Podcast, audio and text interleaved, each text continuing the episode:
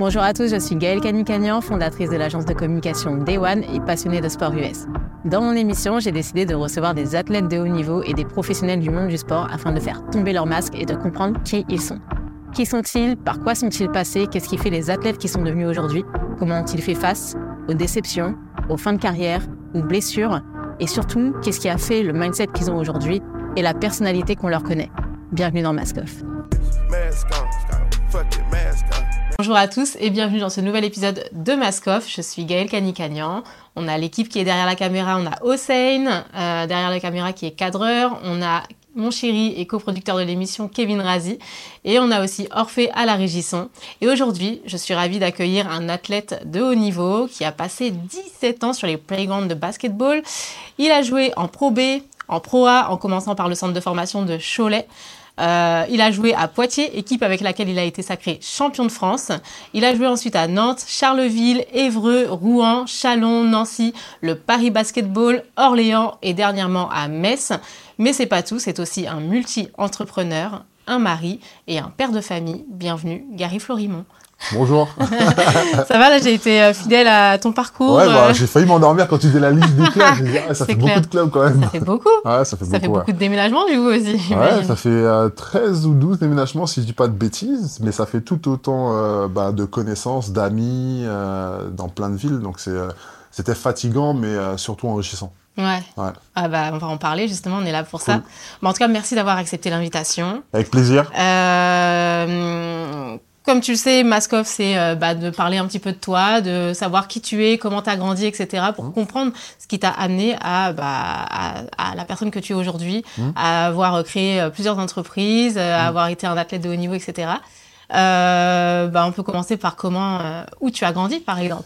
Bah, j'ai grandi dans une petite ville qui s'appelle, une petite ville, c'est même pas une ville, c'est une commune. tu vois, je crois qu'on est 3500 habitants, si je dis pas de bêtises. Ouais. qui s'appelle Gourbert, qui est une commune en Guadeloupe. Donc, euh, donc mes parents habitent encore aujourd'hui là-bas, donc euh, j'ai vécu là-bas jusqu'à mes 15 ans. D'accord. Et, euh, et, si tu veux, bah, j'ai découvert le basket grâce à mes cousins en Guadeloupe. Mhm. parce que moi, je n'étais pas du tout sportif, même mon père ou ma mère n'ont pas fait de sport. et en fait, j'avais quelques problèmes de santé, notamment d'asthme. Et, et, rapidement, en fait, la pédiatre en fait, qui s'occupait de moi a conseillé à mes parents qu'il fallait que je fasse un sport pour tout un tas de raisons. En fait, euh, qu'on connaît les bienfaits en fait sur la respiration, etc. En plus, j'étais un gamin un peu euh, qui était, on va dire, qui avait une, une certaine masse, etc., qui était quand même un, gamin grand et plus costaud que les autres. Donc du coup, euh, ben, il n'y avait pas forcément le choix. Mes cousins étaient à fond basket, j'avais un oncle qui était à fond basket. Hmm. Et euh, bon, on m'a dit, bah, tu feras du basket, tu, vois. Donc, ah, euh, oui, on t'a plus poussé à ça, c'est pas toi qui spontanément t'es dit, ouais, je vais faire Non, bah, en fait, je n'ai pas forcément formulé de réticence, parce que je voyais mes hmm. cousins jouer, ils en parlaient, etc. Je voyais ça de loin. Et en fait, au début, je détestais ça, quoi. Ah ouais, ah ouais, je détestais ça en fait. Le rapport que j'avais avec le basket, le premier rapport que j'ai avec le basket, en fait, il est hyper marrant et, euh, et euh, je me rappellerai tout le temps. Et euh, c'est que le premier entraînement où je vais, dans le petit club bah, bah, à côté de chez moi, euh, qui s'appelle le BTB 94, mhm. donc qui est dans l'autre commune de Basse-Terre, qui est la, la, la, capitale administrative de la Guadeloupe, parce qu'il y a deux mhm. capitales. Ouais. Et, euh, et, en fait, euh, j'arrive, et en fait, je viens d'une famille quand même à cette période qui est assez modeste, et je me rappellerai, en fait, j'avais un short en jean coupé, tu vois, c'était un jean qu'on avait coupé, et je me rappellerai, j'avais un t-shirt Monsieur Bricolage. Donc Monsieur Bricolage, c'est un peu genre c'est un peu euh, Leroy Merlin. Euh... Ouais, bah il y en a, euh, je crois. Euh, ouais, ouais, bah oui, bah, bah, c'est vrai, il y en a en France, tu vois. ça prouve que je suis pas un grand bricoleur. et, euh, et, en fait, et j'arrive sur le sur le programme parce que dans Guadeloupe, il y a pas il y avait pas beaucoup de gymnases. En tout cas, à mm. l'époque, il y avait pas beaucoup de gymnases, donc c'était en plein air. Et, et je vois tous ces gamins avec des trucs Jordan, des trucs Nike. Et en fait, je, mm. je je, je me je me ressentais pas j'ai l'impression qu'en fait il y avait un tel euh, attrait en fait pour euh, l'apparence ouais. et, et en fait moi j'étais tellement loin de ces notions là parce que déjà de un ma famille avait pas forcément les moyens et mm. que et en fait je me suis pas senti à ma place et il faut savoir aussi que à ce moment-là, moi, je suis un gamin qui est plus grand que les autres. Je suis euh, au collège, tout le monde pense que j'ai redoublé X fois parce que je suis beaucoup plus grand que les autres. Mm. Et en fait, j'étais plutôt mal dans ma peau. J'assumais plutôt euh, euh, pas trop ma taille, ma corpulence. Et, et, quand j'arrive là-bas, j'arrive avec plein de doutes sur moi-même, plein de questions en fait. sur... T'avais jamais fait de sport avant ça en Non, rien de structuré en tout cas. et du coup, j'arrive là, je me dis, ah, les mecs, ils ont des belles chaussures, ils ont des maillots, machin. Et en fait, ça va me juger, quoi tu vois, ça va me juger, etc. Parce que j'ai pas, je partage pas leur code, je leur ressemble pas. Et, en fait, ben, petit à petit, en fait, je suis tombé amoureux de ce sport mm. parce que, ben, loin de tout ça, en fait, des attraits comme ça, un peu d'accessoires, ben, en fait, ma taille avait une vraie utilité mm. pour les autres. Et donc du coup, euh, c'est comme ça que je suis tombé amoureux de ce sport, c'est en, en, me mettant en fait à disposition du collectif, de l'équipe, mm. et en étant en même temps valorisé par, euh, bah, par mes coéquipiers. Ouais, donc, euh, mais au début, ouais, je puis tu as commencé à être performant, sans doute, grâce à ta taille notamment. Bon, ça n'a pas été tout de suite. Hein. Ah ouais, Il y avait un petit peu de boulot au début. Mais, mais pareil, en fait, j'ai l'impression que moi, le sport, le sport, en fait, et moi, ça a toujours été en fait une question de, de timing, d'être au bon moment, au bon endroit, parce qu'on n'en mm. parle pas. Dans, on, on, pense souvent que le sport de haut niveau, c'est un truc hyper bien millimétré, shadé, alors qu'il y a une proportion d'être là au bon endroit, au bon moment, et bien sûr d'être prêt. De rencontrer les bonnes personnes les aussi. bonnes personnes, etc. Et en fait, justement, tu parles des bonnes personnes. Je pense que je suis tombé dans le bon club, mm. parce que les encadrants euh, ben, étaient vraiment passionnés, mm.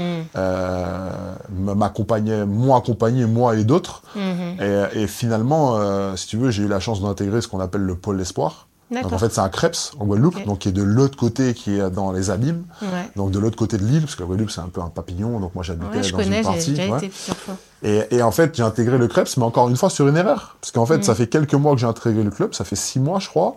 Et euh, je suis pas super bon, mais je, mais je suis courageux, je me débat, c'est pas forcément beau, mm. mais euh, je mets du cœur à l'ouvrage. Et en fait, euh, il y a une détection pour euh, identifier les meilleurs jeunes de 13 à 15 ans de l'île.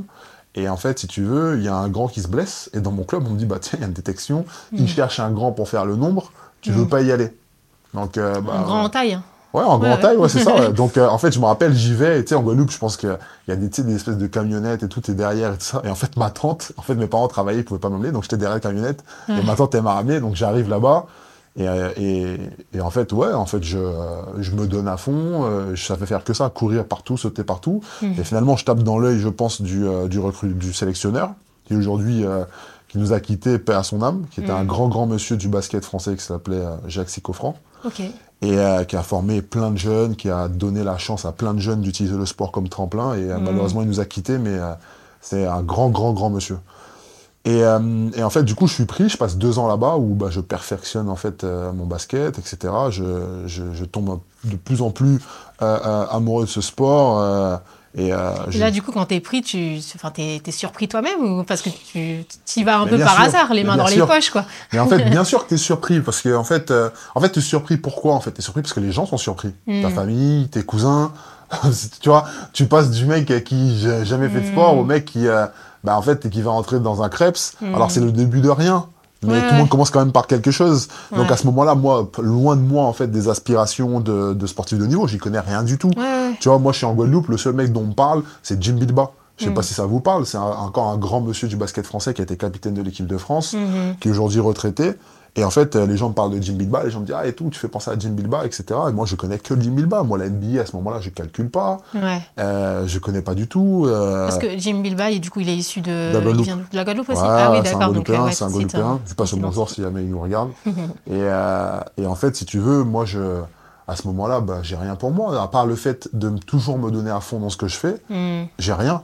Donc je pense que ce monsieur, euh, monsieur Sicofran, euh, je pense qu'il n'a pas été euh, insensible en fait que, bah, que j'étais honnête dans l'effort. Tu sais, on parle souvent en fait de, de on dit il est généreux, tu vois, mm. dans l'effort. Donc on dit, t'as des mecs qui sont talentueux, mm. t'as des mecs qui sont généreux. Ouais. Bah, moi, j'ai jamais été un mec talentueux, j'ai toujours été un mec généreux dans l'effort, dans ce que je donnais. Okay. Et, euh, et, donc en fait, c'est comme ça que commence moi ma mon, mon, petit bout de chemin en fait. Est-ce que c'est est -ce c'est pas même euh, l'un des aspects les plus importants d'être généreux? Parce que tu peux être performant mais si t'as pas euh, finalement le bon état d'esprit, tu vas passer à côté de, de ta chance quelque part. Ouais, c'est sûr. En fait, tu sais, j'ai toujours un rapport avec, avec le talent qui est assez bizarre. Hmm. Tu vois, parce qu'en fait, j'ai toujours vu le talent, contrairement aux gens, comme une responsabilité euh, énorme. Euh, moi, j'ai toujours été un travailleur. J'ai hmm. toujours été un, ce qu'on appelle un besogneux. Tu vois, j'ai jamais été le mec euh, à qui on voulait prendre les photos après les matchs, parce que le travail que je faisais, moi, il était invisible, et c'était OK pour moi. Parce que pour moi, quand tu es talentueux, tu as toujours plus de responsabilités. Tu vois, les gens, en fait, s'attendent toujours à ce que tu performes, performes, que tu sois bon, que tu sois le meilleur, qu'on te voit, que tu sois dans les feux des projecteurs. Et en fait, je trouve que c'est une responsabilité énorme, surtout quand tu es gamin. Tu vois, parce qu'en fait, les gens s'attendent pas à ce que tu échoues. Alors que quand tu un mec besogneux, mm. T'es toujours le challenger en fait. personne ne fait attention à toi. C'est mm. toujours plus simple. Et en fait, la seule difficulté que tu as, c'est de pouvoir euh, apprendre à aimer le travail. Et en fait, moi, j'ai appris à aimer le travail très tôt. Moi, je viens d'une famille où, en fait, on est proche de la terre. Dans ma famille, on a toujours fait de l'agriculture. J'ai toujours bossé avec mes parents. Mm. Et en fait, euh, toujours, je me suis toujours réveillé tôt pour aller euh, dans, dans les terrains, changer les. J'ai commencé, j'allais changer les vaches, aller euh, dans, dans les champs de culture, etc. Et en fait, moi, travailler, ça a toujours été un carburant. D'accord. Tu vois ouais. Et donc, je voyais les mecs talentueux. Je me disais, ah, ok, c'est beau, tu vois, mais euh, en même temps, on lui demande toujours plus. Alors que moi, on me demande de faire ce que je peux. Tu vois Ouais, ouais. Ouais, si t'es talentueux, bah, c'est comme Mbappé. euh, Enfin, tu rates euh, un tir euh, sur, sur, enfin bref, tu rates un tir, bah tout de suite tout le monde Clairement. est déçu, tout le monde t'en veut, etc. Donc, donc ouais, c'est ça, c'est ça le contre-coup. quoi. Tout à fait. Tout Ok. à fait. Donc finalement, ce que t'as apporté ton éducation, bah, c'est aussi ce qui t'a permis d'avoir ce, ce, ce mindset et ce, cet Ouais, sur le terrain, quoi. Clairement, Mm. c'est- en fait, c'est la valeur travail. Mm. Tu vois, vraiment, en fait, aujourd'hui, en fait, la valeur travail, elle est hyper importante parce que c'est c'est elle qui te permet de te relever des coups durs. Euh, finalement, tu te dis, en- et, et tu le vois, les très grands, peu importe leur domaine, c'est des gens qui ont su faire rimer talent et travail. Il y a- Mm. pour moi, il n'y a pas de secret. Quand tu prends des mecs comme euh, dans mon sport, Jordan, Lebron ou d'autres, parce qu'il y en a plein d'autres, c'est des mecs à un moment donné, ils étaient talentueux, mais et en fait, ils étaient beaucoup plus travaillés en fait que le talent. C'était une part infime de leur succès. Ouais. Toute la, tout le succès en fait a résidé sur leur capacité en fait à toujours repousser leur capacité de travail. Mm. Les mecs étaient là avant tout le monde, après tout le monde. Ça c'est pas le talent qui te fait réveiller avant, avant, avant les autres. C'est en fait c'est qu'à un moment donné t'aimes travailler en fait. Mm. Tu vois t'aimes travailler, tu, tu te trouves, tu te retrouves là-dedans. Mm. Limite des fois en fait c'est maladif. Tu sais des fois des gens ils disent ouais mais attends tu travailles trop. Je tu racontes tout. Oui, alors que toi, tu te sens bien dans ça, donc euh, Oui. tant que ça t'apporte du bien. C'est parce qu'en fait, à un moment donné, c'est ce que je dis en fait. Aujourd'hui, tu vois, le, le, le- quand j'entends qu'on parle du sport dans l'école, etc., je dis ouais, c'est une bonne chose, mais il faut pas qu'on se, qu'on se perde. En fait, le sport, c'est quoi en fait? Quand tu prends un, un- un Mbappé comme un exemple, l'exemple, c'est pas de dire ah, regarde, il gagne beaucoup d'argent et il est connu. L'exemple, c'est de dire regarde comment le choix a fait en sorte qu'il performe. Et c'était le choix de quoi? C'est en fait très tôt, il a pu identifier ce qu'il aimait. Mhm. Et en fait, plus tôt tu identifies ce que tu aimes, en fait, plus simple en fait ton parcours est, parce que ce qui, ce qui fait que les gens n'arrivent pas à performer, c'est juste qu'ils ne sont pas là où ils doivent être en fait. Mm. Et en fait, tu dis en fait, euh, il n'y a pas d'échelle en fait de performance. Pourquoi en fait un coiffeur est connu mondialement? Parce que finalement, tu dis le mec c'est un coiffeur. Mm. Tu vois, Mm. tu dis des coiffeurs, il y en a plein. Non, en fait, c'est qu'à un moment donné, le mec il est là où il a, où il veut être. Ouais, et ça, ça. lui permet de passer des heures à bosser. Et en fait, le mec, il compte pas en fait parce qu'il est là où il doit être. Ouais, c'est vrai que quand t'es pas à ta place, du coup, tu te donnes jamais à 400%. Clairement. Et euh, alors que quand tu trouves un- la place pour laquelle tu es passionné, bah effectivement, là, tu peux euh, tout dépasser. C'est ça, tout Ouais, à fait. vrai, c'est Tout à fait. réel. La valeur travail. Mhm. Ok, et donc du coup, tu intègres euh, le Ouais. c'est donc là, tu Ouais, restes donc je deux passe- ans là-bas. Tout à fait. Je passe deux ans euh, à- aux abîmes. Donc, euh, et c'est déjà assez impressionnant parce qu'en fait, tu sais, les abîmes, c'est peut-être à 1h15, 1h20 de chez moi en Guadeloupe, ce qui Mm. est rien du tout. Mhm. Tu vois, à l'échelle de la. France. Déjà, j'avais un choc culturel en quittant, en fait, chez mes parents. Ah ouais. Toute petite commune où tu vas dans une plus grande commune, une plus grande ville. Donc, déjà, gros choc, tu vois. Donc, Ah en fait, euh, bah, tu apprends à vivre seul parce que j'ai 13 ans à l'époque. Tu vois, de 13 à 15 ans, je rentre chez moi le week-end. Ah, Donc- tu rentres chez toi que le week-end. Ouais, quel d'accord, week-end. bah ouais, ouais. Ouais, quel week-end, j'étais en dortoir, donc que le week-end.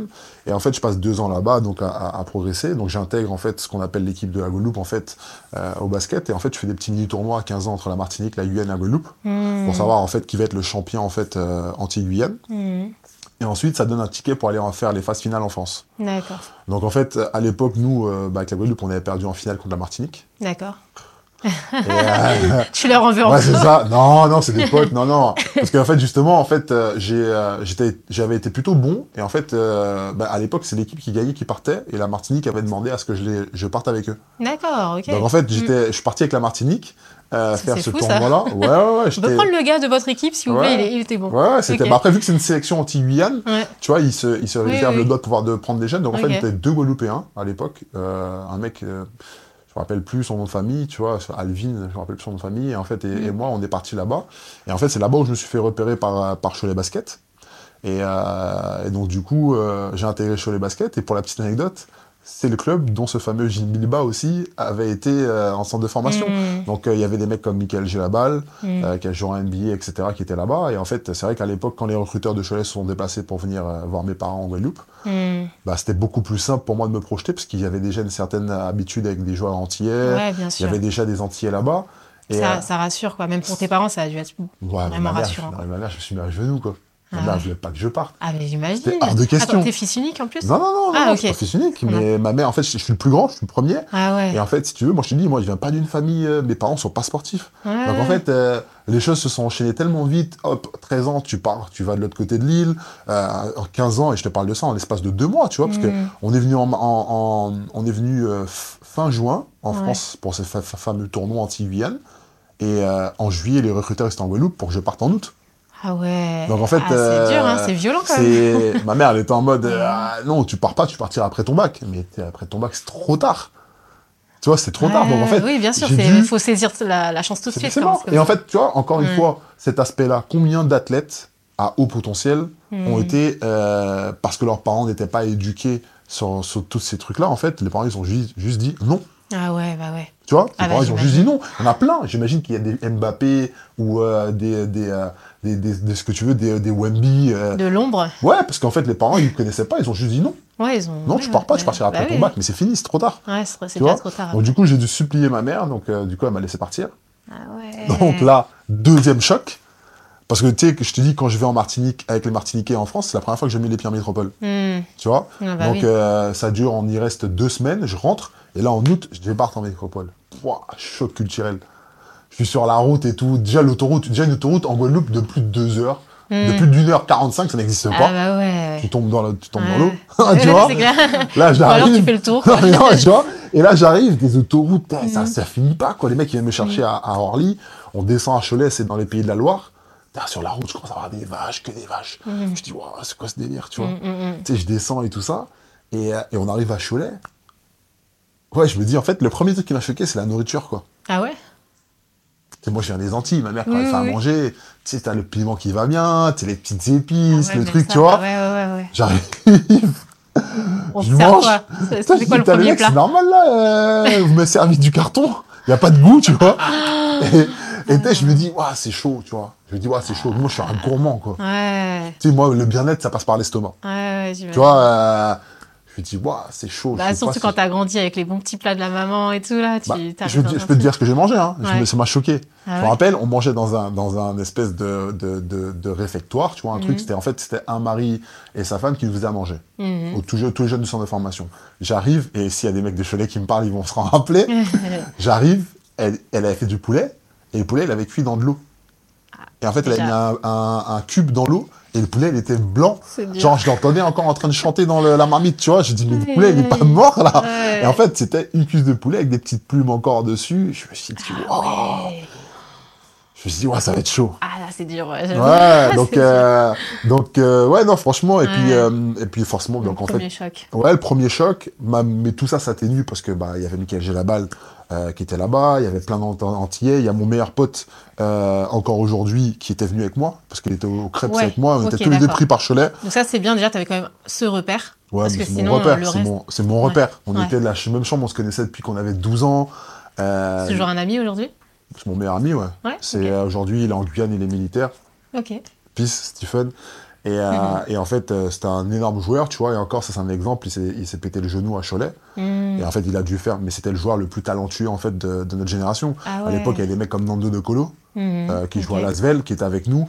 Et, Ouais. euh, et je me rappelle en fait, bah, Nando et lui, en fait, bah, et Nando c'était son remplaçant. Tu vois. Et en fait, ça te montre encore la part chance. Elle est hyper importante parce que ce mec-là, en fait, il n'y aurait pas eu euh, un truc qui a duré 5 secondes où son genou y part. Hmm. Bah, c'est un mec, je pense qu'il aurait joué au plus haut niveau, tu vois, peut-être Ouais, européen, français pour sûr, tu vois. Ouais, ouais. Donc, euh, donc en fait, là-bas, on, est, on, on a des mecs. euh, Donc, je dis, j'ai- connu des mecs là-bas comme Kevin Séraphin. euh, Rudy Gobert était un peu plus jeune que moi, il arrivait un peu après. Moi, je l'ai vu arriver, mais des mecs comme Nando De Colo, Charles Cahudi, qui est un mec de l'équipe de France qui joue aussi à, à, Lasvel. Donc, en fait, on était une grosse équipe de potes qui avait la dalle. Et, euh, et Cholet, ça a été un truc incroyable, tu vois. Ouais. Ouais, ouais, ouais. Et à Cholet, tu vois, j'y vais. Je fais la rencontre encore d'un grand monsieur qui s'appelle Jean-François Martin. Mhm. C'est Jean-François Martin qui a formé tout le monde.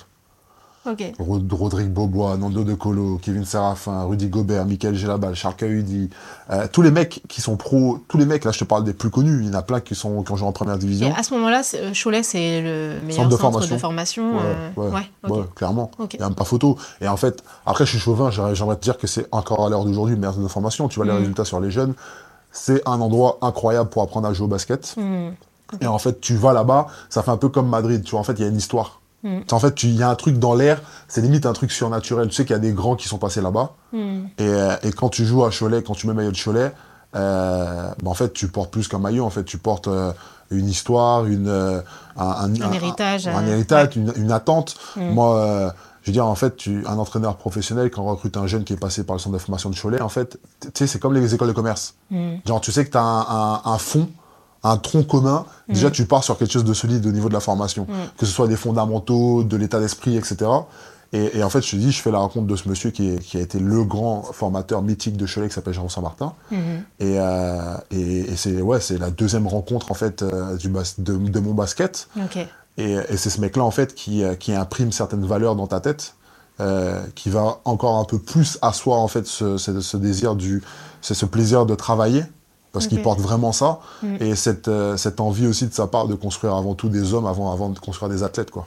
Super. Voilà. Ouais. Donc euh, ça, il, euh, tu l'entrevois comment ce- son, son, cette direction qu'il prend de construire avant tout des hommes euh, Bah, athlètes. bah, il te le dit, il te le dit. De toute façon, en fait, Mm. le sport de niveau, c'est difficile. Tu Mm. vois, je pense que c'est difficile. Il n'y a Mm. pas des places pour tout le monde. Te dis, il y a la notion chance, il y a la notion opportunité, il y a plein de choses qui rentrent en compte dans ta carrière qui fait que c'est un succès ou non. Et, euh, et, et- et lui, il se dit dans sa tête, je pense, je me mets à sa place, on n'en a jamais vraiment parlé, mais il se dit qu'en fait, euh, le sport, c'est un vecteur de, pour former des hommes avec un grand homme, avec un grand H, pardon. Mm. Ça, donne des valeurs collectives, euh, ça te donne des vraies notions euh, d'objectifs, ça te donne des vraies solutions euh, contre l'échec. Tu vois comment en fait aborder l'échec. Et tu te dis que peu importe que le mec finisse pro ou pas, mais des parents me confient un adolescent. Mm. Bah en fait, je vais en faire quelqu'un de bien pour la société, Ouais. qu'il soit pro ou pas. Mm. Je pense que le premier devoir en fait d'un encadrant, d'un formateur, c'est faire en sorte que bah, que cette personne soit un plus pour la société Mm. et pas un moins. Tu vois, c'est et, et ça c'est au-delà de l'aspect en fait réussite. C'est c'est c'est un, un, un trait intrinsèque, de l'être humain. Tu vois, Ouais, c'est d'essayer d'être une bonne que le personne. succès sportif et vraiment tout à l'humain. Ok. Tout à fait. Et euh, du coup, là, la rupture avec euh, ta famille, ça se passe comment? Parce que la, la rupture en termes de distance, hein, du coup. Chaud. Ah ouais Bah, Il y a des trucs que j'ai jamais dit à mes parents. C'est-à-dire? bah, Parce que en fait, il y a des trucs que j'ai jamais dit à mes parents parce que t'es là, tu supplies ta mère. Ouais. T'es là, t'as les bons plats. Alors, j'ai jamais tout eu, mais j'ai jamais manqué de rien. Mm. chez moi, tu vois. C'est, Mm. euh, j'ai jamais tout eu, mais j'ai jamais manqué de rien. Euh, j'ai jamais eu toute l'affection, j'ai toujours eu de l'affection. J'ai jamais eu les, les- des, des pompes, des vêtements, mais j'ai toujours senti bon, j'ai toujours été propre. Mm. Et en fait, tu pars d'un endroit en fait où tu es vraiment bien euh, et, tu prends une décision. Mon père m'a demandé, mon père m'a dit, tu veux faire quoi? Bah ouais, je veux y aller. Tu dois supplier ta mère. Donc en fait, à partir de là, à partir de 13 piges, tu deviens un homme. Mm. Et quand je dis un homme, c'est t'as pas de responsabilité, mais t'as ta vraie- propre responsabilité à toi. C'est-à-dire, en fait, t'as pris une décision, t'as décidé de quitter un endroit où t'étais bien euh, pour une aspiration. En fait, à un moment donné, tu dois assumer, tu vois. Et moi, quand j'arrive en métropole, ben, bien évidemment, c'est dur, tu vois. J'ai- pas beaucoup de famille en métropole. Tu te dis, ben, t'as des vacances où t'es tout seul. Mm. Euh, moi, j'avais pas une famille qui était aisée. Mes parents, ils me donnaient pas de sous, tu vois. Euh, à l'époque, il n'y a pas Internet, il n'y a pas le téléphone, donc j'avais une carte téléphonique. J'allais dans le truc, je voyais les unités passer. Tu vois, je me disais, Mm. tu sais, j'ai appelé mes parents, je dis, ouais, non, tout va bien et tout, je suis super heureux. Mais je chialais comme un gamin. Ah là là, c'est Tu vois, parce que hein. t'arrives, Ouais. Bah ouais, en fait, t'as des vacances scolaires, les autres ils rentrent chez eux, toi tu restes là. Et je t'ai dit, en fait, mon pote aujourd'hui, mon meilleur pote, qui est, en fait, on s'est grave entraînés parce qu'on était dans la même galère, tu vois, on Mm. était tous les deux pareils, avec les mêmes problématiques. Euh, c'est des trucs cons, mais en fait, quand t'arrives et que tu viens euh, des dom-toms, et que tu arrives en métropole et que tu es dans un, un- un- un collège, en fait, parce que j'avais redoublé ma quatrième, donc j'étais encore en troisième quand je suis arrivé, Mm. euh, à 15 ans, quand tu arrives dans une petite ville et que tu parles et que les gens se moquent de toi parce que tu as un accent, Mm. sais, c'est- con, mais c'est des petites choses, tu sais, qui. Ça retarde ton acclimatation. Ouais, Tu vois, à chaque fois que tu prends la parole, les gens se moquent de toi parce qu'en fait, tu prononces pas bien les choses. Ça, c'était à l'école, du coup? Ouais, mais tu as Ouais. deux options. C'est soit tu te tais, Mm. tu parles plus, ou soit à un moment donné, tu, tu, dis, enfin, je, je, je m'en fous, tu vois, je, vais parler, tu vois, quand Mm. tu as des profs qui te demandent combien de temps t'as mis pour venir en bateau. Tu sais, c'est des petits trucs, mais Oh. quand t'as 15 piges, c'est des trucs qui sont choquants, tu vois, Mm. parce que parce que tu t'attends pas en fait à ce que tu t'attends de la part de, de, de, de la métropole en fait un certain niveau d'avancement tu Mm. vois et, euh, et c'est des petits trucs dans ta construction heureusement en fait que tu as les mecs du centre de formation parce que Mm. moi au centre de formation j'arrive je, je vois des j'ai des aérois des congolais des camerounais euh, des marocains et en fait je découvre le monde en fait Mm. tu vois parce que tu es en. Guadeloupe moi, en Guadeloupe, t'as des Guadeloupéens, des fois, t'as peut-être des Haïtiens, des Martiniquais, tu vois. Ouais. Mais, euh, Mais moi, là, sinon. euh, c'est ultra cosmopolite, quoi. bah, le monde, moi, je le regarde à euh, travers la télé. Ouais. Tu vois, je travaille à travers la télé. Et là, j'arrive, et en fait, t'as des mecs, en fait, ça devient, en fait, euh, bah, tes frères, et ils sont d'origines différentes. Et en fait, ça te force. Et c'est là, en fait, le sport, c'est là où le sport, il a une puissance. C'est Mm. pas la puissance, c'est pas le fait de pouvoir gagner de l'argent, d'avoir des belles bagnoles ou d'être, euh, tu vois, dans des magazines. C'est qu'en fait, le sport, t'arrives dans un endroit, et en fait, les gens qui sont là pour toi, en fait, c'est le monde. Mhm. Marocain, machin, il n'y a pas de religion, il n'y a pas de politique. En fait, t'es une bonne personne, on t'aime, t'es une mauvaise personne, mais on va essayer en fait en sorte que tu deviennes meilleur. Tu vois, c'est même pas on te met de côté, on va Ouais. essayer de te- que tu deviennes meilleur. Et en fait, c'est, c'est ouais, le parcours HLA, le centre de formation, moi ça m'a eu, euh, c'est, c'est- enfin, c'est un truc de, c'est indescriptible. Ouais. C'est indescriptible comme expérience euh, humaine, c'est indescriptible. Et euh, du coup, bah, justement, euh, comment tu t'en es sorti à l'école euh, bah, avec cette difficulté face aux autres élèves qui pouvaient se moquer de toi Non, bon après, tu- ouais, parce qu'en fait, tu sais, les, les, au centre de formation, en fait, et puis quand t'es HLA basket dans une petite ville, Mm.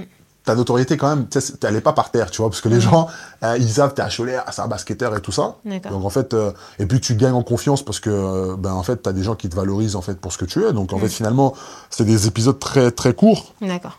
Mais la scolarité, c'est un vrai problème aussi, parce que, Mm. Comme je te disais, t'as une responsabilité, mais par rapport à ce que tu aimes. mais Mm. l'école, à un moment donné, quand t'es tout seul loin de tes parents, ah, tu peux raconter ce que tu veux, tu vois, tu peux dire que ça se passe très bien, ça se passe pas bien. Et je me rappelle à l'époque, au bout de ma première année à Cholet, donc t'arrives le fin de, fin de parcours en fait en troisième, bah, en fait on te demande ce que tu veux faire. Mm. Normalement, c'est, généralement c'est un truc que tu fais avec tes parents. Moi j'étais là mes parents, pff, ma première réflexion, c'est demander en fait, mais c'est quoi le cursus où on bosse le moins? Ah ouais. Je suis parti en BEP direct. Ouais. Mais attends, de- à ce moment-là, tu discutes pas avec tes parents quand même Ils te. Mais mes parents, je leur mets des derniers, derniers crossovers. Ah ouais. je, Ok. je- je leur mets des crossovers, je leur raconte n'importe quoi. Ils Ah sont là loin, là. les pauvres, ils connaissent pas. Je leur dis, ouais, non, mais et tout, ils me disent, euh, le BEP et tout, il y a que ça et tout. Alors que j'aurais pu aller en général, tu vois. Ils me disent, non, tu vois, non, moi, je suis en BEP. Il y, a Ah beaucoup, il y a beaucoup de boulot ou pas? Non, Ah je vais là-bas. Ah Tu vois ouais, ok, ok. Parce que dans ta tête, t'es là, t'as, t'as, t'as un objectif. Moi, je vais être sportif de haut niveau. Ouais. Je sais pas ce que vous me racontez Voilà, avec ça y est, lycée. tu t'entrevois vraiment le, le champ des possibles parce qu'au départ, quand tu as commencé le basket, tu, te dis- tu te dis même pas euh, que, voilà, que potentiellement tu peux devenir un athlète de haut niveau. Mais là, une fois que tu arrives à Cholet, Ouais, mais ça te y les mains. quoi. Parce que tu vois les Mm. pros. Ouais, tu sais, t'entraînes avant les pros ou après les pros. T'as les mecs, tu les vois, tu leur parles. Ils commencent même à te considérer. Et en fait, plus ça va dans le temps, plus le truc, tu le vois, il est là, il est à portée de main. tu vois, tu dis, ah, c'est réel, tu vois, tu peux l'atteindre. Et, euh, et moi, l'école, c'est, c'est, c'est pas mon problème, ça, tu c'est vois. accessoire pour toi. Ouais, ouais. Si, moi, je suis parti, on m'a dit, j'ai dit, où est-ce qu'on bosse le moins? On m'a dit BEP, lequel on bosse le moins? Électrotechnique. J'ai dit, moi, je vais pas, moi, je vais là-bas. Je suis parti dans un BEP électro. Mon père, il voulait me tuer. Sérieux? Mon père, il voulait me tuer. Mon père, il voulait me tuer. Ils voulaient pas que tu fasses ça Mais mon père, il vient d'une génération, c'est pas ça en fait. C'est que tu vois, aujourd'hui, par exemple, tu te dis, en fait, quelqu'un qui fait un, un- un cursus court avec un métier manuel, c'est super, il trouve du boulot. t'as- Bah quand ouais. tu vois un plombier aujourd'hui, le plombier aujourd'hui, les mecs, ils montent leur boîte, Mhm. ils, vont des, ils, ils ont des vraies compétences dans leurs mains. Mhm. Mon père, il venait d'une époque où lui, bah, en fait, fallait que tu fasses des études. Et en fait, partir dans un système de BEP, c'était comme une voie de garage, tu vois, c'était Ouais, fallait hyper être mal euh, vu. docteur, avocat ou. euh, Mon père, tu sais, mon père, mon père, une fois, je disais, en plus, je mitonnais grave. hein. J'arrive, je disais à mon père, ah, et tout, euh, j'ai eu 19 sur 20. C'est 21 sur 20 que je dois avoir. tu vois. Tu sais, avec toujours dans la bu. Ouais, tu dis, ouais. mec, je suis déjà en train de mitonner, toi, tu mets la barre encore plus haut, tu vois. Ah, trop fort. Ok, d'accord. Donc, du coup, bah, ok. Donc là, tu, tu passes combien de temps à Cholet? Je passe, alors, de, je passe 4 ans à Cholet. Ok. 4 ans où, euh, ouais, pareil, t'as des trucs, tu j'ai fait équipe de France junior, équipe de France espoir, championnat d'Europe et tout. euh, tu j'ai la, chance de jouer avec des joueurs de ouf. Hmm. euh, de beaucoup voyager grâce, grâce au basket. Et petit à petit, en fait, tu intègres l'équipe pro. Ouais. Euh, donc, tu commences à t'entraîner avec les pros. euh, tu commences à avoir tes premiers deniers. Là, à ce moment-là, t'as quel âge? Quand j'ai commencé à m'entraîner avec les pros, j'avais 16 ans. Ok. Ouais, j'avais 16 ans. Et, euh, et après, à 17 ans, j'intègre. euh, à 16 ans, je suis déjà en équipe de France euh, junior. 16-17 ans. Et en fait, tu commences à te toucher des premiers deniers. Ouais. C'était ta première, tes premiers- parce qu'en fait, tu as aspirant pro. Hmm. Ensuite, tu as stagiaire pro. Et en fait, selon les contrats, en fait, ça te donne, tu as des euh, contrats minimum, tu vois. Hmm. Mais là, tu commences à toucher un petit truc, tu Parce vois. qu'au début, quand tu intègres le centre de formation, tu t'es pas rémunéré du tout. Nourri, Tes parents, logé. ils touchent rien. Non, t'es Nourri, logé, blanchi. Ok. Euh, ils te mettent à disposition un billet d'avion aller-retour pour Ouais. aller chez toi pendant l'été et revenir, euh, revenir au centre de formation. Mais en fait, si tu veux, tes frais en fait, de nourriture, de, de, de bouche de vie, que c'est pris en charge par le centre de formation. Tu vois? Ouais. Et euh, tu commences à toucher des choses là où, quand tu signes tes premières. Parce que quand tu es au centre d'information, tu as ce qu'on appelle une convention Mhm. avec le centre d'information. Dans la convention, ça régit en fait euh, le fait que tu puisses manger, etc. Mais tout ce qui est vêtements, des choses comme ça, c'est toi qui dois acheter Mhm. tes chaussures, tes baskets. Bah ouais. Et, euh, et en fait, après, quand tu passes à aspirant pro, Mhm. là, tu as tes premiers contrats. Mhm. Donc, en fait, euh, tu, tu touches, alors je, je parle pas de grand chose, mais en même temps, quand tu as 17 ans, tu as 400, 500, 600 balles, c'est beaucoup d'argent. Ah bah bien sûr. Ah, t'es Ouais. l'impression- T'as l'impression que tu es le roi Bah, du surtout si monde, t'as tu pas de vois. loyer à payer, rien. Ouais, t'as euh, pas de t'es loyer à payer, tu vois. poche. Généralement, tu peux avoir des fois en fait ton premier appartement, soit en coloc. Moi, j'étais en coloc avec euh, Nando de Colo et Rodrigue Beaubois. Euh, c'est des grosses barres. Tu vois, J'ai des anecdotes incroyables, tu vois. Ouais. Mais euh, et en fait, ouais, Tu veux nous en raconter une j'en ai plein, tu vois. Après, entre celles que je peux pas raconter et celles que moi, en fait, des anecdotes que j'ai surtout avec Rodrigue Beaubois, tu vois. C'est c'est Mm. mon gars encore aujourd'hui, on se parle. Mm. Mais euh, et, et, et Rodrigue, il savait pas faire à manger un truc de ouf, tu vois. Et, euh, et en fait, un jour, il arrive, je suis en train de faire à manger, tu vois. Après, quand je te dis à manger, c'est pas de la, c'est pas euh, Etchebest, hein, c'est pas de la grande Ouais, gastronomie. c'est hein. juste pâtes, steak. C'est euh. caler ton, ton ventre avec un truc, tu vois.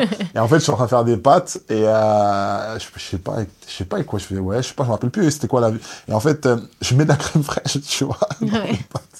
Et là, il me dit, il me dit, ah, t'es sérieux, tu fais des pâtes au lait. Genre, euh, t'as vu que les gens qui faisaient du riz au lait, tu fais des pâtes au lait, tu vois. Et en fait, ce truc-là, il m'a marqué. En fait, ça m'avait fait délirer à fond, tu vois. Ah ouais, il connaissait encore moins que toi la cuisine, quoi. Ouais, non, mais il était capable de manger des céréales matin, midi et soir, tu vois. en Ah fait, ouais, on savait ouais, pas cuisiner, quoi. Ouais, bah ouais. Tu t'arrives, t'as En trop. même temps, t'as quitté euh, ton foyer à 13 ans. Ah oui, euh, t'as trois pas- gamins, t'es là, t'essaies de faire deux, Ouais. trois trucs juste pour te nourrir, mais, euh, mais sinon, non, non, tu sais pas cuisiner. Mais ouais, c'est des, des années de ouf. Franchement, Ouais. c'est des années de ouf. Ok. Et justement, ça, l'accompagnement, euh, quand tu es jeune, tu, tu trouves qu'en centre de formation, il y avait vraiment un accompagnement quand même euh, à- au développement euh, en tant que jeune adulte, euh, à se préparer à l'avenir, à, à- à- à co- comment gérer ton argent. euh, même ça, ces trucs-là de, trouver une colocation. Enfin, tu vois, c'est pas évident non plus. Ouais, moi, je pense qu'aujourd'hui, c'est beaucoup plus structuré. Mhm. euh, parce qu'en fait, il y a un vrai marché du conseil pour les athlètes Mhm. qui s'est créé, tu vois, avec les gestionnaires de patrimoine, des mecs comme ça qui te forment en vue de te vendre quelque chose, tu vois. Mais moi, j'étais à Cholet quand même, on va dire quand même, je peux pas dire qu'il n'y a pas de structuration. Par exemple, tu vois, il y a des, on avait un médecin qui venait, je me rappelle tous les lundis nous parler de nutrition, de sexualité, parce que c'est Mhm. c'est aussi un vrai problème, parce que tu quittes ta famille.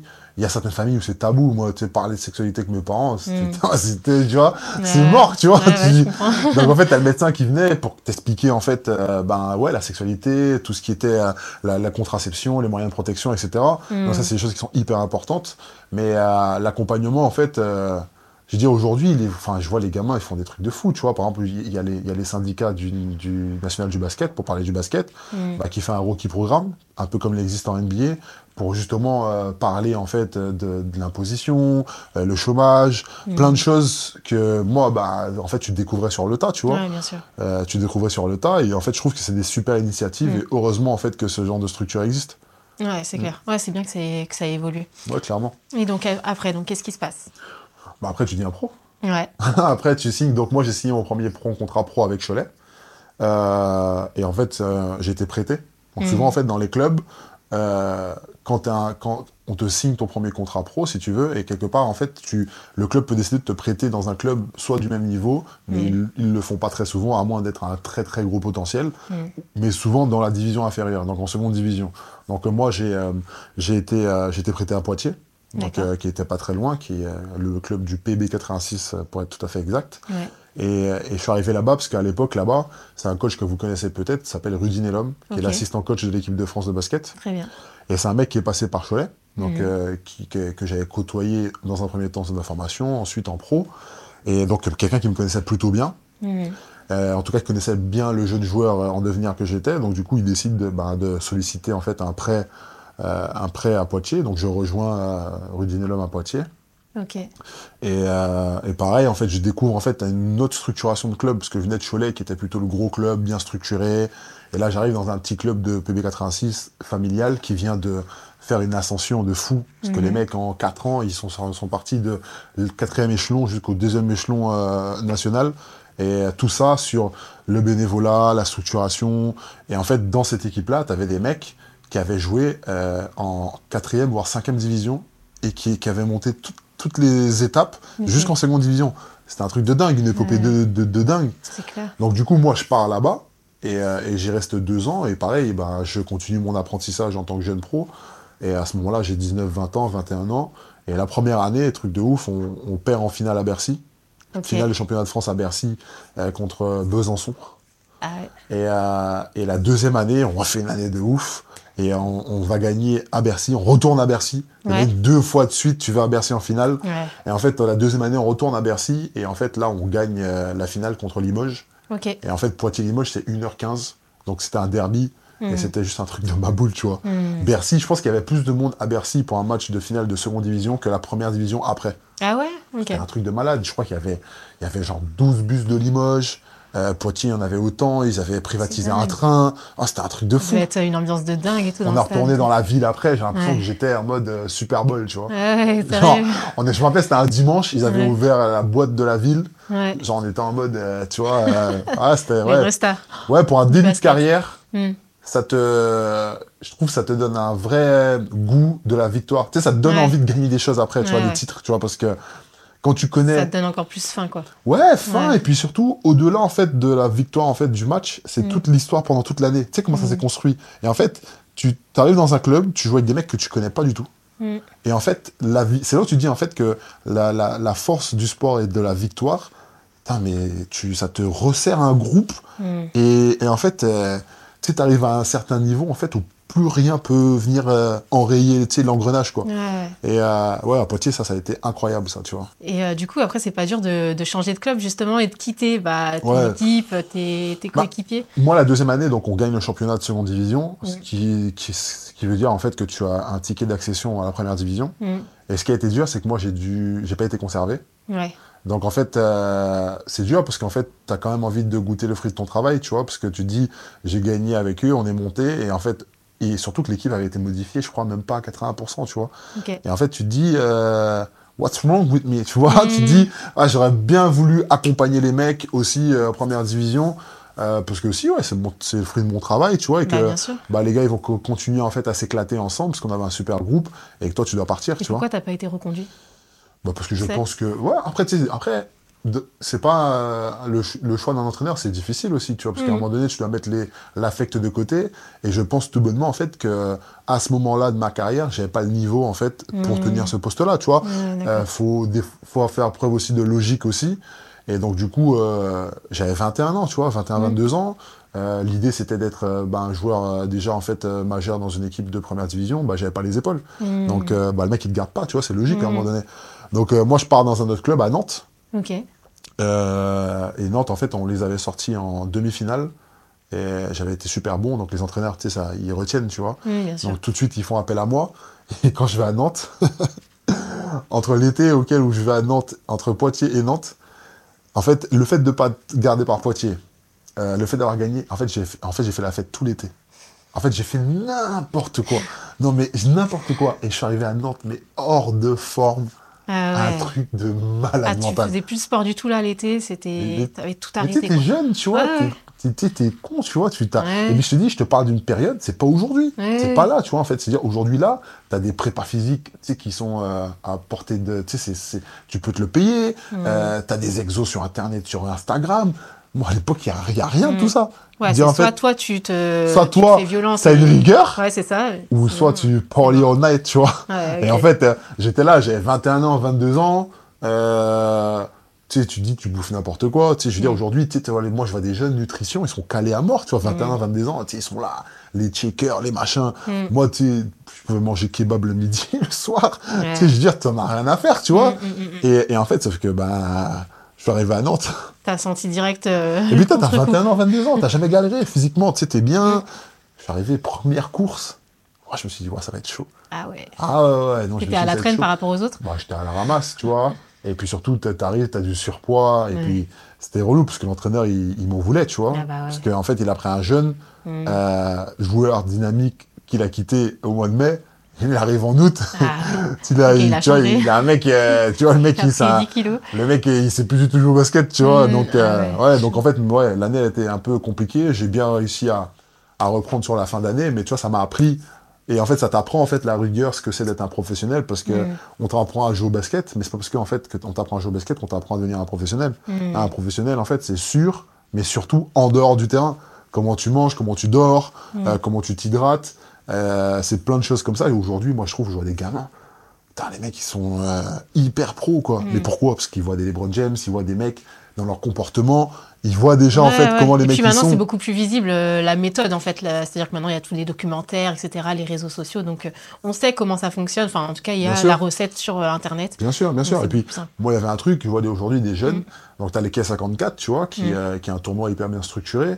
Mais moi, je me rappelle quand j'étais plus jeune, Mm. mais je rentrais chez moi en Guadeloupe, mais Mm. j'allais sur les playgrounds, je jouais en claquettes.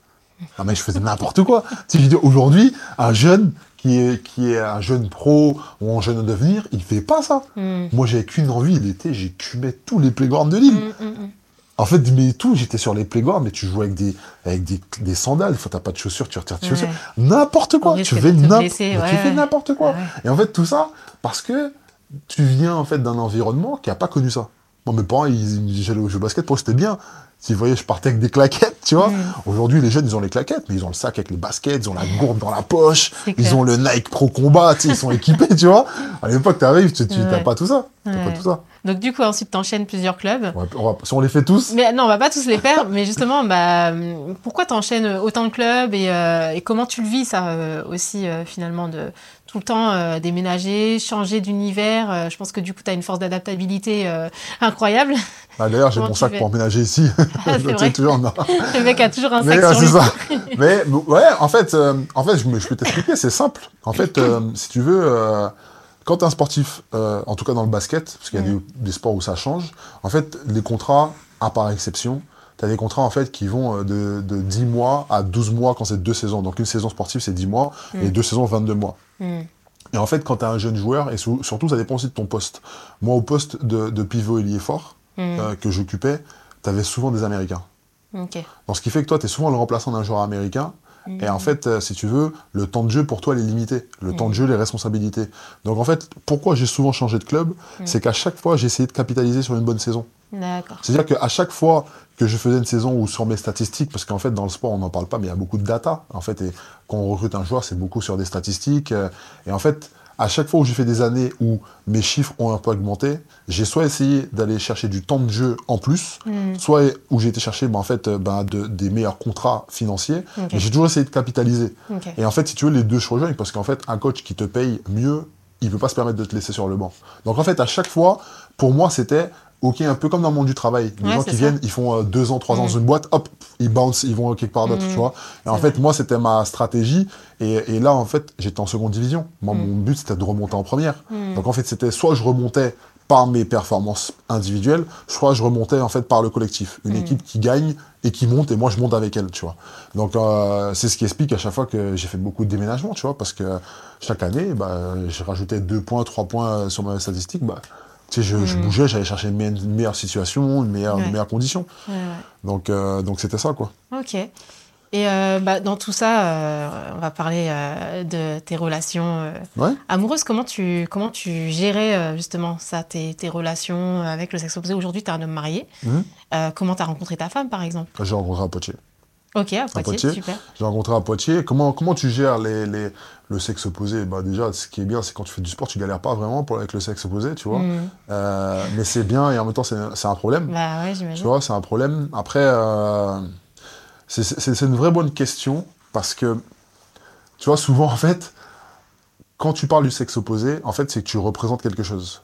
Et en fait, quand tu es jeune, bah, tu, tu, tu le vois pas, en fait, c'est plutôt pour un avantage. Mhm. Euh, comme je disais, à Cholet, on était identifiés quand on était les basketteurs. Donc, bien évidemment, socialement, ça te donne une position. Mm. Et, euh, et en fait, bah, forcément, en fait, bah, tu attires l'intérêt, le regard, etc.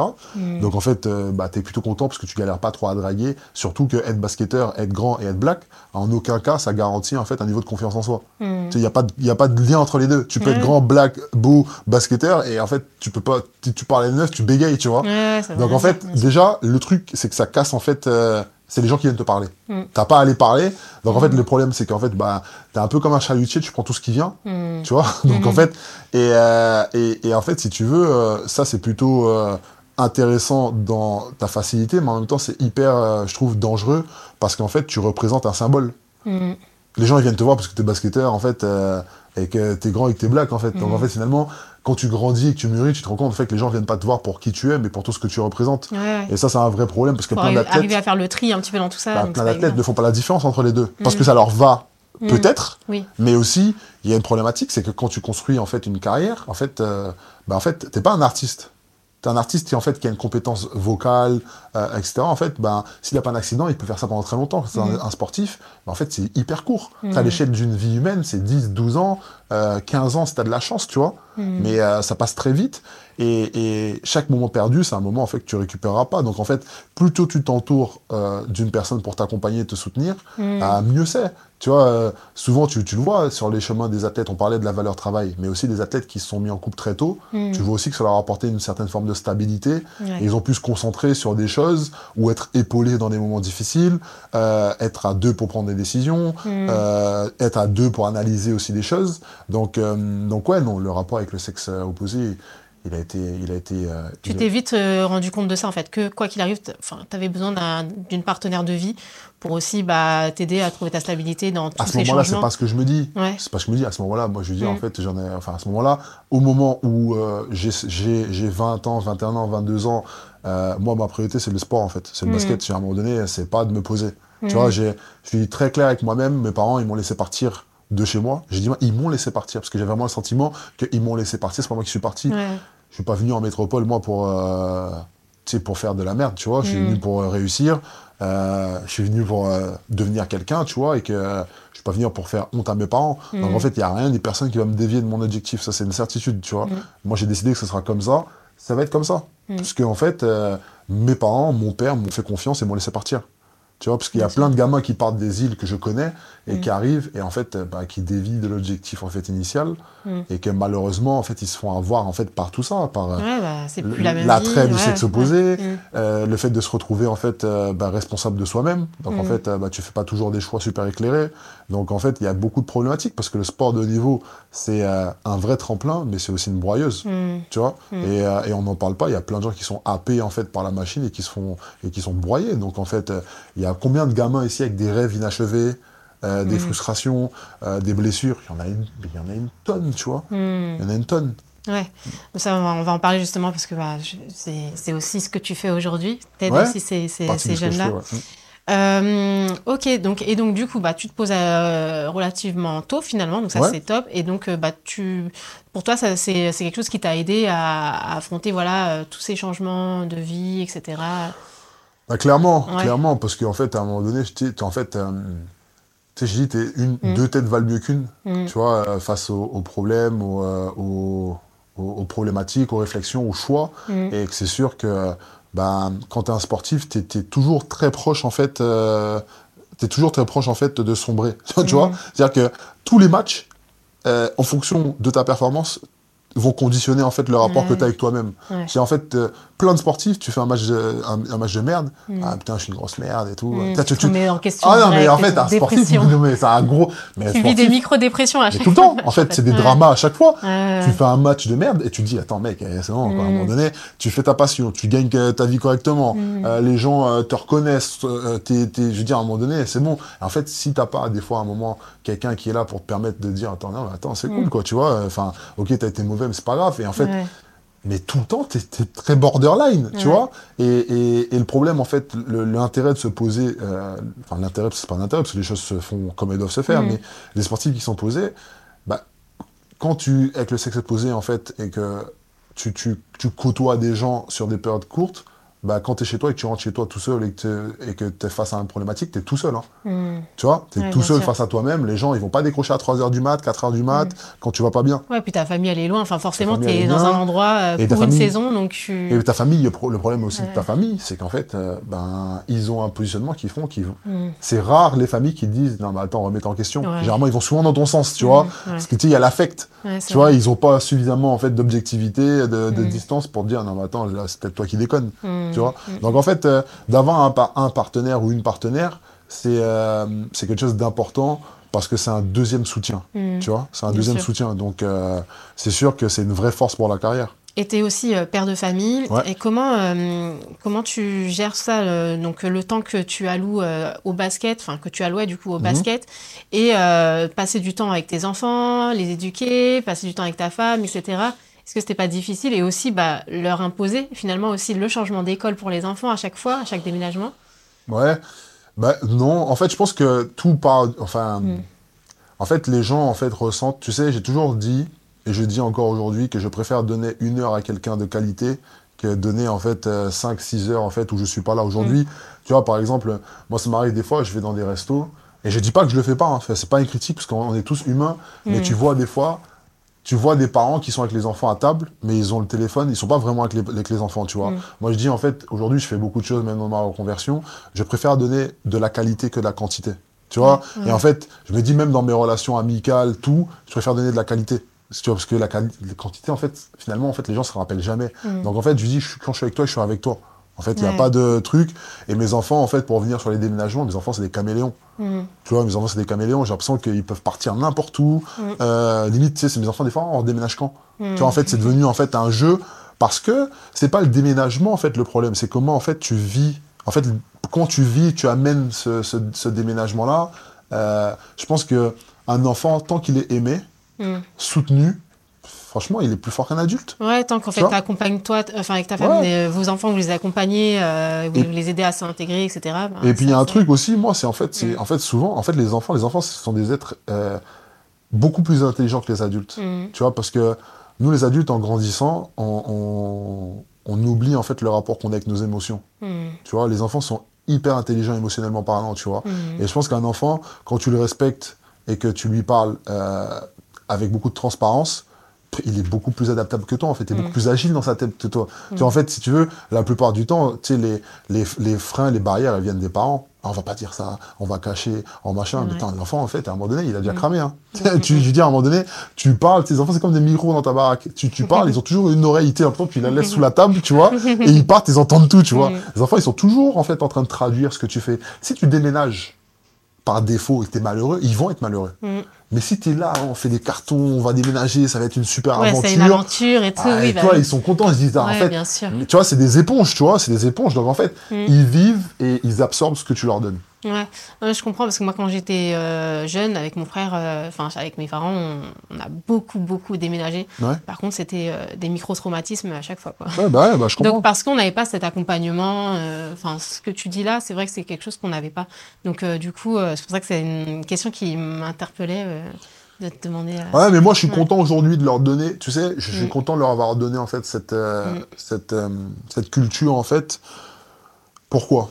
Je mm. dire un truc, pourquoi? C'est que tu vois, mes enfants, on a vécu dans des grandes maisons, dans des plus petites maisons, on a vécu dans des beaux quartiers, euh, des quartiers moins bien. Et en fait, tu sais, l'être humain, il n'est pas fait en fait pour croire que tout ce qu'il a, en fait, ça, ça c'est acquis. Tu, mmh. vois? Et en mmh. fait, déménager, euh, euh, pour moi, c'est de montrer à un enfant que tant que ton socle familial et émotionnel est préservé, en fait, tu es chez toi n'importe où. Ouais, c'est ça. Tu vois? Quand tu vois en fait mmh. certaines choses affreuses qui se passent sur la planète, tu te dis en fait des gens qui sont forcés de partir de chez eux, des gens en fait euh, qui n'ont pas de chez eux. En fait, tu te dis en fait, mais qu'est-ce que ça représente en fait euh, un toit, un mur, euh, si t'as pas le, minimum, la sécurité, euh, de quoi te nourrir et, de quoi en fait ben, être aimé, être t'as rien en fait. Donc en fait finalement, moi pour moi donner ça à mes enfants, c'est de montrer en fait, en fait vous êtes chez vous partout.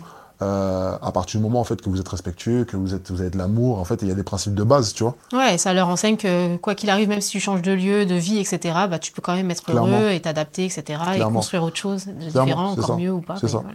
Ok, bah super.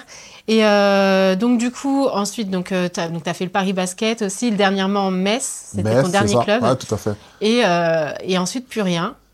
Pourquoi? Ah non, je joue encore en amateur. Hein. Deux fois par semaine, je m'entraîne, je vais boire une bière. Attends, c'est pas. Alors, je joue encore en Régional 2, euh, dans un tout petit, petit club qui s'appelle Nilvange.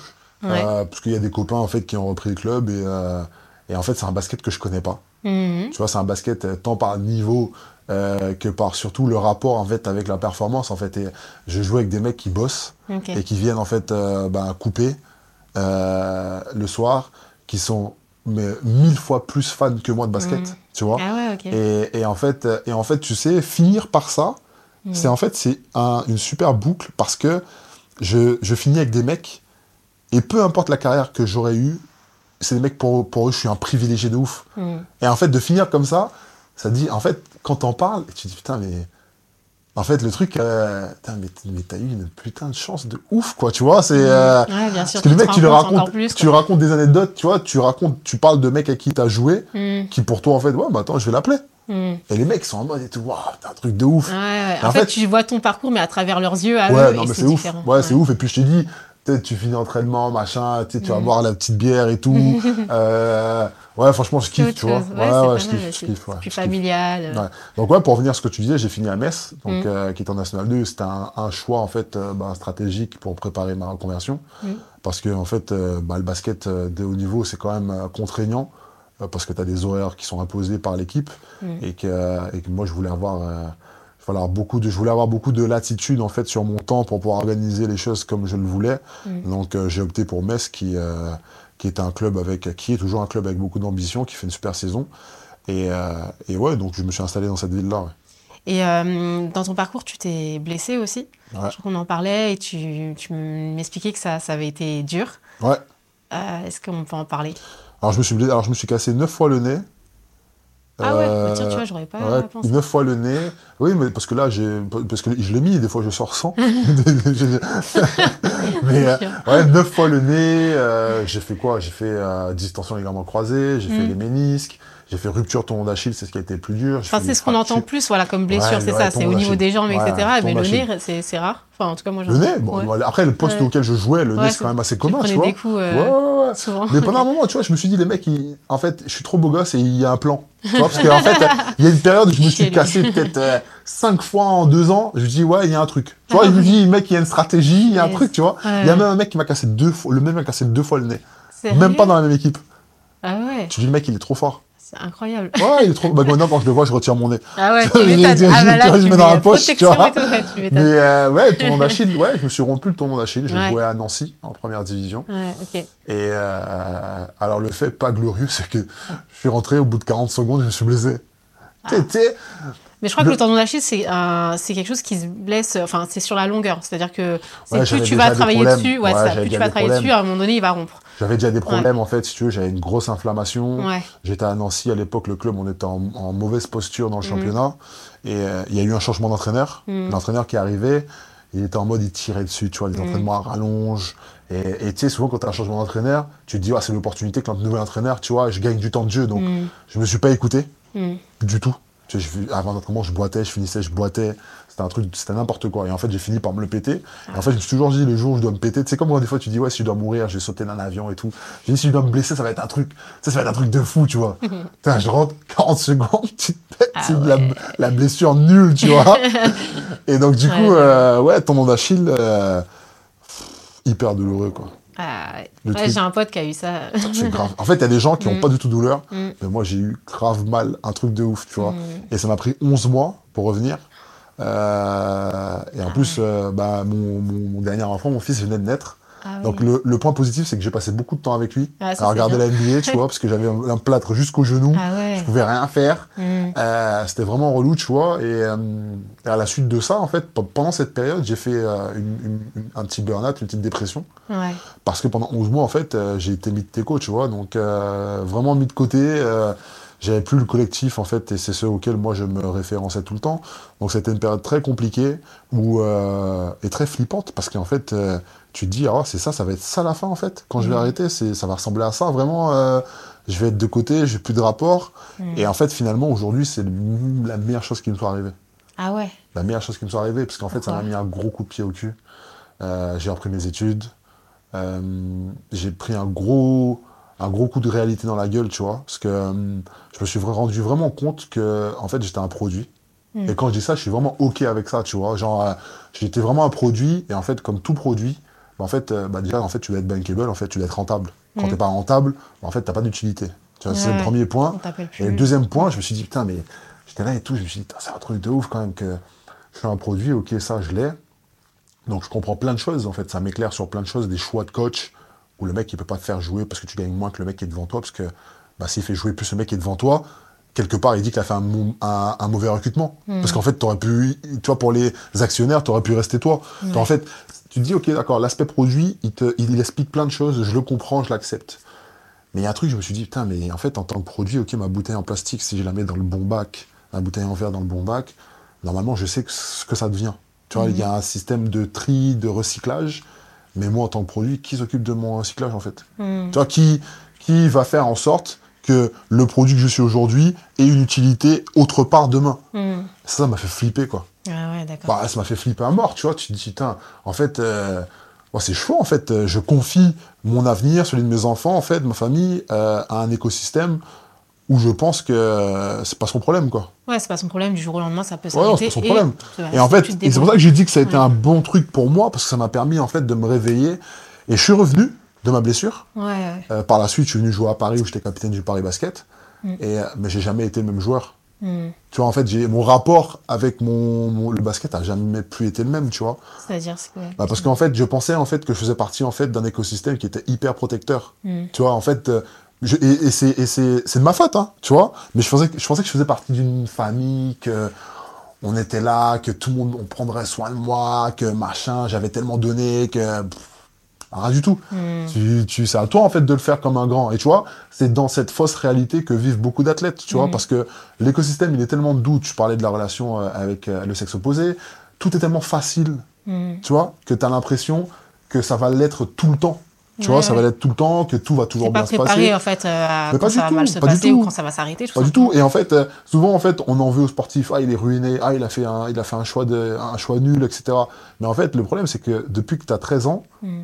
en fait, tu es pris dans un système où, en fait, on te dit, euh, va à droite, va à gauche, fais ci, fais ça. Et en fait, à un moment donné, tu, et c'est ce que, moi, quand j'en parle avec les sportifs que j'accompagne dans, dans- par rapport à ma structure, Mhm. c'est, j'ai dit, en fait, à 13 piges, on m'a donné un masque, et c'est trop bien parce que c'est mask off, tu vois, c'est, d'où tout, tout l'intérêt de ce que tu fais. Et on m'a dit, tiens, tu sais quoi, mets ce masque-là, c'est le masque de l'athlète. Hmm. Et voilà comment il fait. Voilà comment il marche, voilà comment il mange, voilà comment il réfléchit.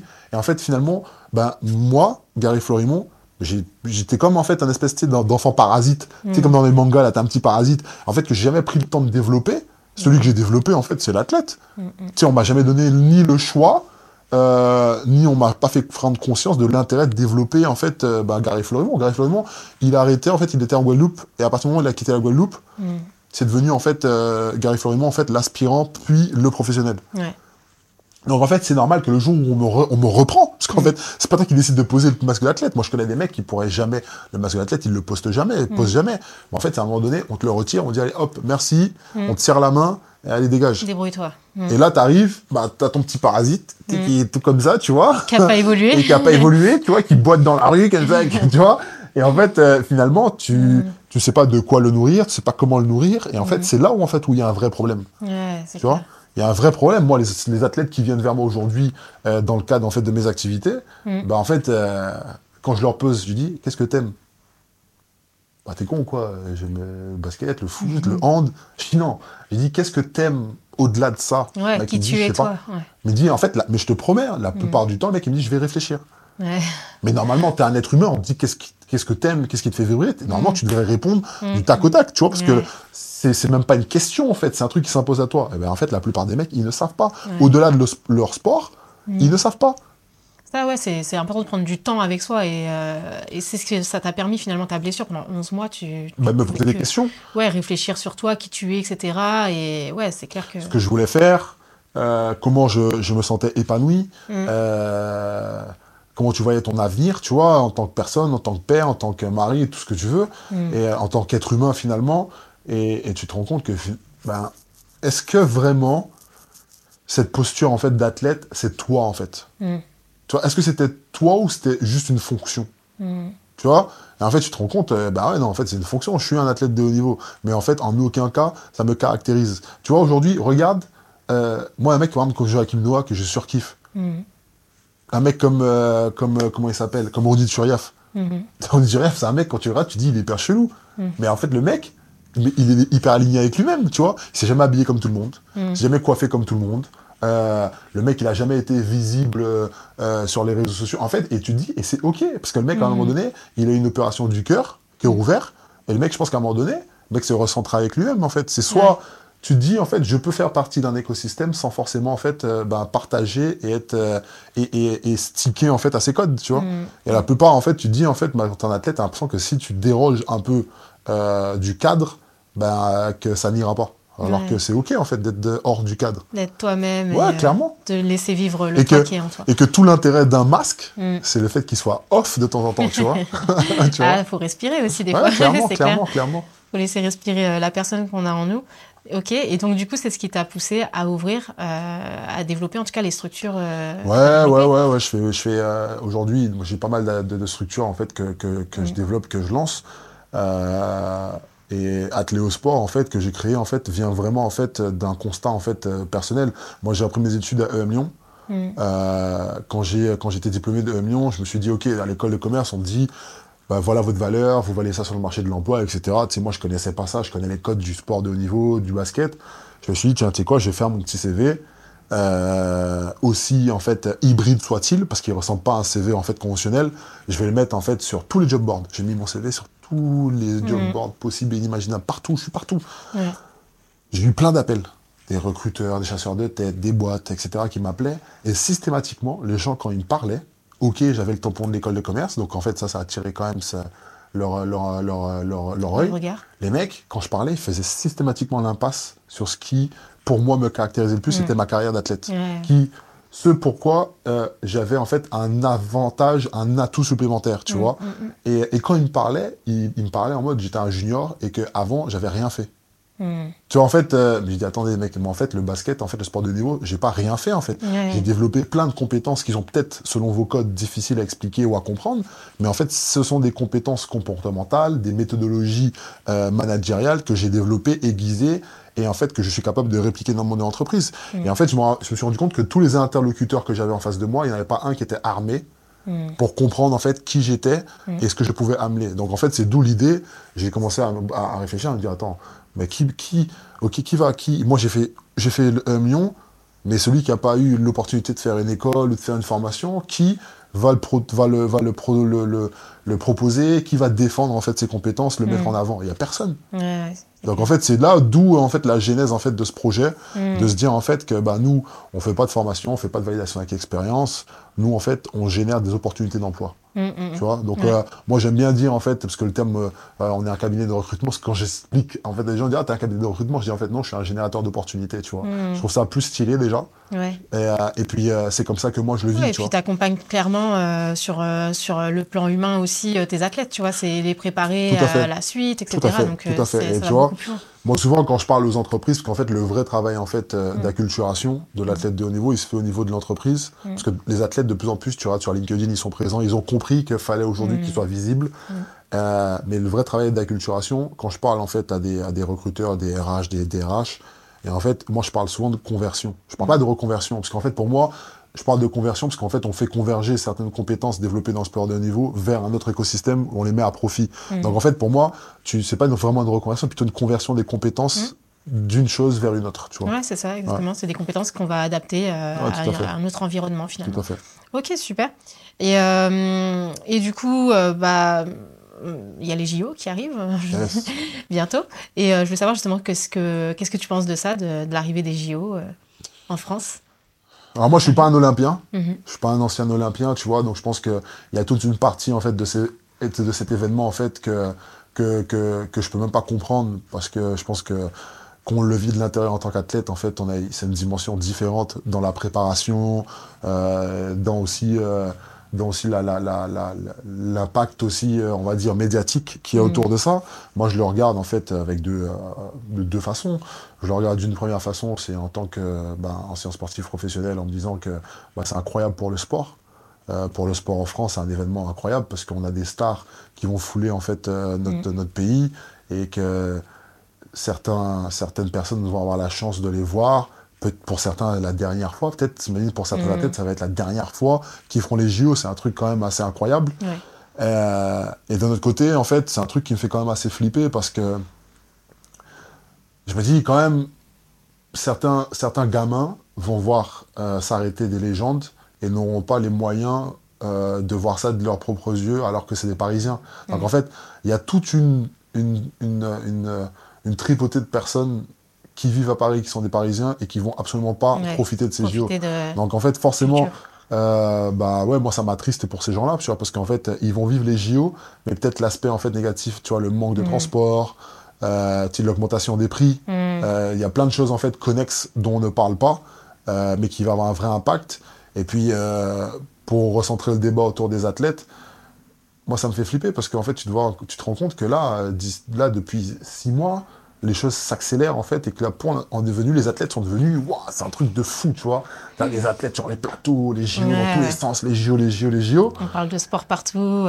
Et moi, forcément, en fait, dans l'activité en fait que je viens de t'expliquer, ça me fait un peu flipper parce qu'en fait, je me dis, ok, d'accord, une fois que les Jeux à Paris sont terminés, qu'est-ce qui va se passer en fait avec tous mm. ces athlètes?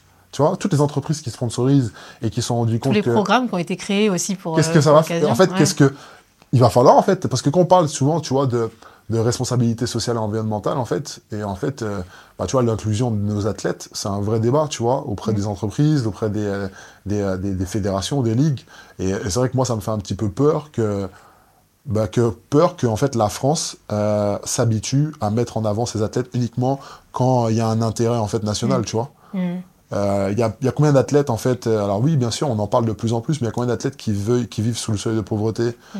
Il y a combien d'athlètes en fait aujourd'hui bah, qui savent toujours pas comment ils vont financer en fait leur venue au JO en fait, et tu vois, il y a, y a aujourd'hui, je vois en fait, moi j'ai des enfants qui sont à l'école, quand tu vois la réduction des cours de PS dans les écoles, Ouais, non, mais c'est euh. clair. Mais euh, c'est vrai que, par exemple, tu es un athlète au JO, tu es, une star pendant un, pendant un temps, et à côté de ça, le reste de l'année, tu, tu dois trimer pour, euh, pour trouver des revenus, pour trouver des, des sponsors, etc. C'est vrai que c'est une vraie difficulté en France.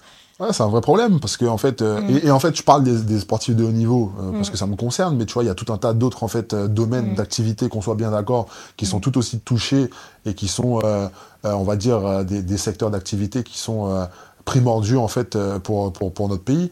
Mais, euh, mais tu dis que euh, ouais, il y a des orientations. Moi, je trouve qu'il y a des choses qui peuvent être soignées en fait par, par le sport, par par l'art, par le cinéma, par le théâtre, et en fait qui sont de vrais mots de société, mm. tu vois. Et en fait aujourd'hui, on est dans un système en fait qui est mis en fait sous sous sous système en fait médicamenteux. En fait, mm. on nous injecte plein de choses en fait, des fois qui nous dépassent on parle de finance, on parle d'économie, je veux dire, en fait, il y a plein de choses qu'on est incapable de comprendre, mm. alors qu'il y a des choses qui sont à portée de main, tu vois, euh, et qui mm. sont là, et on a des gens qui sont formés, et en fait, ça va ça se soignerait plein de choses, en fait, de la société, tu vois. Euh, on a une société, en fait, qui est de plus en plus distante socialement, il y a de plus en plus de, en fait, euh, de, de séparation en fait, euh, culturelle, religieuse qui sont, qui sont en train de se mettre en place dans notre pays. Mm. Et euh, ouais, c'est des trucs qui me, font, qui me, font, flipper à mort. Quoi. Complètement. Mm. Donc toi, tu, enfin là, tu, parlais du sport, par exemple, à l'école, et on n'a que deux heures de PS par, par semaine. Je crois que là, ils ont augmenté un petit peu grâce à l'arrivée des JO. Oui, bah, tu vois, ouais, mais... et quand les JO vont passer, on dit allez, hop Ouais, on retourne à deux, à heures. Ouais, Prochain truc, c'est championnat du monde de carottes. Non, tu vois, bah, tout le monde va planter des carottes, tu vois, les mecs, mm. les mecs qui sont perchés, tu vois. Et puis même, tu vois, par exemple, moi, je vois dans, dans l'école de, de, mes enfants, en fait, je, je, propose en fait à la maîtresse de ma fille de venir faire des heures de basket. Mmh. Bénévolement. Mmh. Mais tu vas, t'arrives, j'ai dû ramener des ballons, j'ai dû acheter des ballons ramener des ballons. Les gamins, ils n'ont pas de gamins. comment ça On t'a dit oui tout de suite Évidemment, elle m'a dit oui tout de suite, tu vois. Mmh. Euh, mais tu te dis, en fait, tu vas, tu à la salle de basket, mais tu, tu, tu saignes des yeux. Il n'y a pas de moyens. Il n'y a pas de salle de basket, en fait. Tu dis, t'arrives, ils n'ont pas de ballon, euh, il n'y a pas de matériel. Tu dis, mais attends, mais c'est vraiment nous qui allons mm. organiser les JO. Mm. Mais dans nos écoles, les gamins, ils ont même pas de quoi faire de sport. Mm. Mes enfants, ma, fille, elle faisait initiation à l'escrime avec des bouteilles d'eau. La maîtresse, elle est super ingénieuse. Mais tu te dis, à un moment donné, ils avaient des bouteilles d'eau pour. Euh, à un moment donné, tu te dis, mais. Attends, les mecs, mais sérieux, quoi? Sérieux? J'ai dit, à un moment donné, vous voulez. Vous voulez faire des choses euh, inculquées, mais équiper des gens déjà? Si tu dis un, un astronaute, ouais, tu vas aller dans l'espace, ouais, mais ouais, tiens, tu prends un masque et un tuba, T'inquiète, c'est bon, tu vois, tu peux y aller dans l'espace. Mais non, à un moment donné, il y, a des choses à faire en amont, tu vois. Ouais, faut, faut, faut, avoir, faut mettre les moyens de ses ambitions, tout simplement. Clairement. Et, euh, et du coup, euh, bah justement, qu'est-ce que qu'est-ce que t'en penses de, de, tout ça, euh, du fait que, enfin, que la France ne soit pas forcément un pays de, de sportifs et que pour autant, beaucoup pensent et se revendiquent, revendiquent la France comme un pays d'athlètes et de sportifs? Bah, est-ce que je dis, en fait, parce que ça va prendre à différents, différentes échelles ce que tu dis. Tu vois, est-ce que la France est un pays sportif? Je dis, en fait, oui, sa population aime le sport. Mm. Quand tu vois, en fait, l'effervescence qu'il y a autour du football, euh, autour euh, euh, du football principalement parce que c'est le premier sport, mais d'autres sports, tu dis, en fait, que les gens aiment foncièrement le sport. Mm. Tu regardes les stades de sport, il y a toujours du monde. Tu vois, dans les stades de foot, dans les stades de basket, il y a du monde. Donc, je pense que les Français sont un peuple de basket, de sport, pardon. Tu Mm. vois, le mec, euh, les Français sont un, un- un peuple de sport parce qu'on Mm. aime le sport, parce que le sport en fait rassemble, le sport en fait fait oublier aussi des problématiques. C'est pour ça que ça a été inventé dans les arènes, etc. Les gens faisaient du sport, c'était pour euh, un peu euh, sortir en fait Ouais. des problèmes de la société. Mm. Alors la question c'est est-ce que nos politiques sont ont une politique sportive clairement définie? Ça, je sais pas, tu vois, je me pose des vraies questions euh, sur ce point-là. Donc, euh, je dis que j'ai envie de te dire que oui, la France est un pays français euh, de sport au niveau de sa population. Mm. Euh, Est-ce que dans sa structuration, la France est un pays de sport? Non. Ouais, non. Mm. Et euh, par rapport au basket, justement, donc est-ce que tu trouves que, euh, qu'en France, les moyens sont mis pour les clubs de basket, alors pro, mais aussi amateurs Bon, C'est hyper lié. Mm. Tu vois, c'est hyper lié parce qu'en fait, qui fournit les, les pros? C'est les clubs amateurs qui font le job. Je veux dire, en fait, quand on parle plus récemment d'un Victor Wembayama, Mm. bah, à un moment donné, quand Victor Wembayama n'était pas encore le joueur qu'on connaît, Mm. il y a bien à un moment donné un encadrant Mm. qui l'a pris euh, et qui a donné du temps. Mm. Et surtout, quand on parle d'un gamin de son profil, il y a eu du temps de donner sur de, de la course, de la proprioception. Donc en fait, à un moment donné, je pense que les deux sont liés. En fait, le sport pro ne peut pas vivre sans le sport amateur. Ouais, mais est-ce que les moyens sont mis en termes d'équipement, d'infrastructure euh Tu En vois, fait- par exemple, tu vois, sur, je dis ça parce que par exemple sur le foot, euh, le football américain, Ouais. sport que je suis beaucoup, euh, son développement en France et en Europe, c'est vrai que sur les clubs amateurs, c'est c'est très compliqué, tu vois, Mhm. d'avoir des moyens, que ce soit en termes d'équipement, même d'infrastructure, ou un terrain avec euh, euh, marquage. le marquage au sol et tout, c'est ultra compliqué. La priorité, elle va se faire euh, sur le football euh, soccer, etc. Mm. Et du coup, ça m'intéressait d'avoir euh, le parallèle. euh, sur le Ouais, basket. bah, sur le basket. Après, en fait, tu vois, encore, je, te toujours, toujours des, je te donne toujours des réponses à tiroir, tu vois, mais si je prends à l'échelle, par exemple, de la Guadeloupe, Mm. je vois en Guadeloupe, par exemple, Mm. euh, moi, quand j'ai commencé, et encore aujourd'hui, tu as des jeunes qui jouent dehors. Mm. Donc, c'est-à-dire qu'en fait, euh, on est quand même sous les alizés. C'est-à-dire que tu fais un shoot, le vent, il arrive, tu veux dire, il n'y a plus de ballon, tu vois. Ouais. En fait, tu as des terrains où il y a des trous, il y a... Mm. En fait, tu te dis... Ouais, déjà, en fait, euh, non, non, en fait, il manque, il y a un, un manque criant, en fait, d'infrastructures. Euh, il y a un manque criant, en fait, d'investissement, en fait, euh, dans les clubs amateurs et dans leurs infrastructures.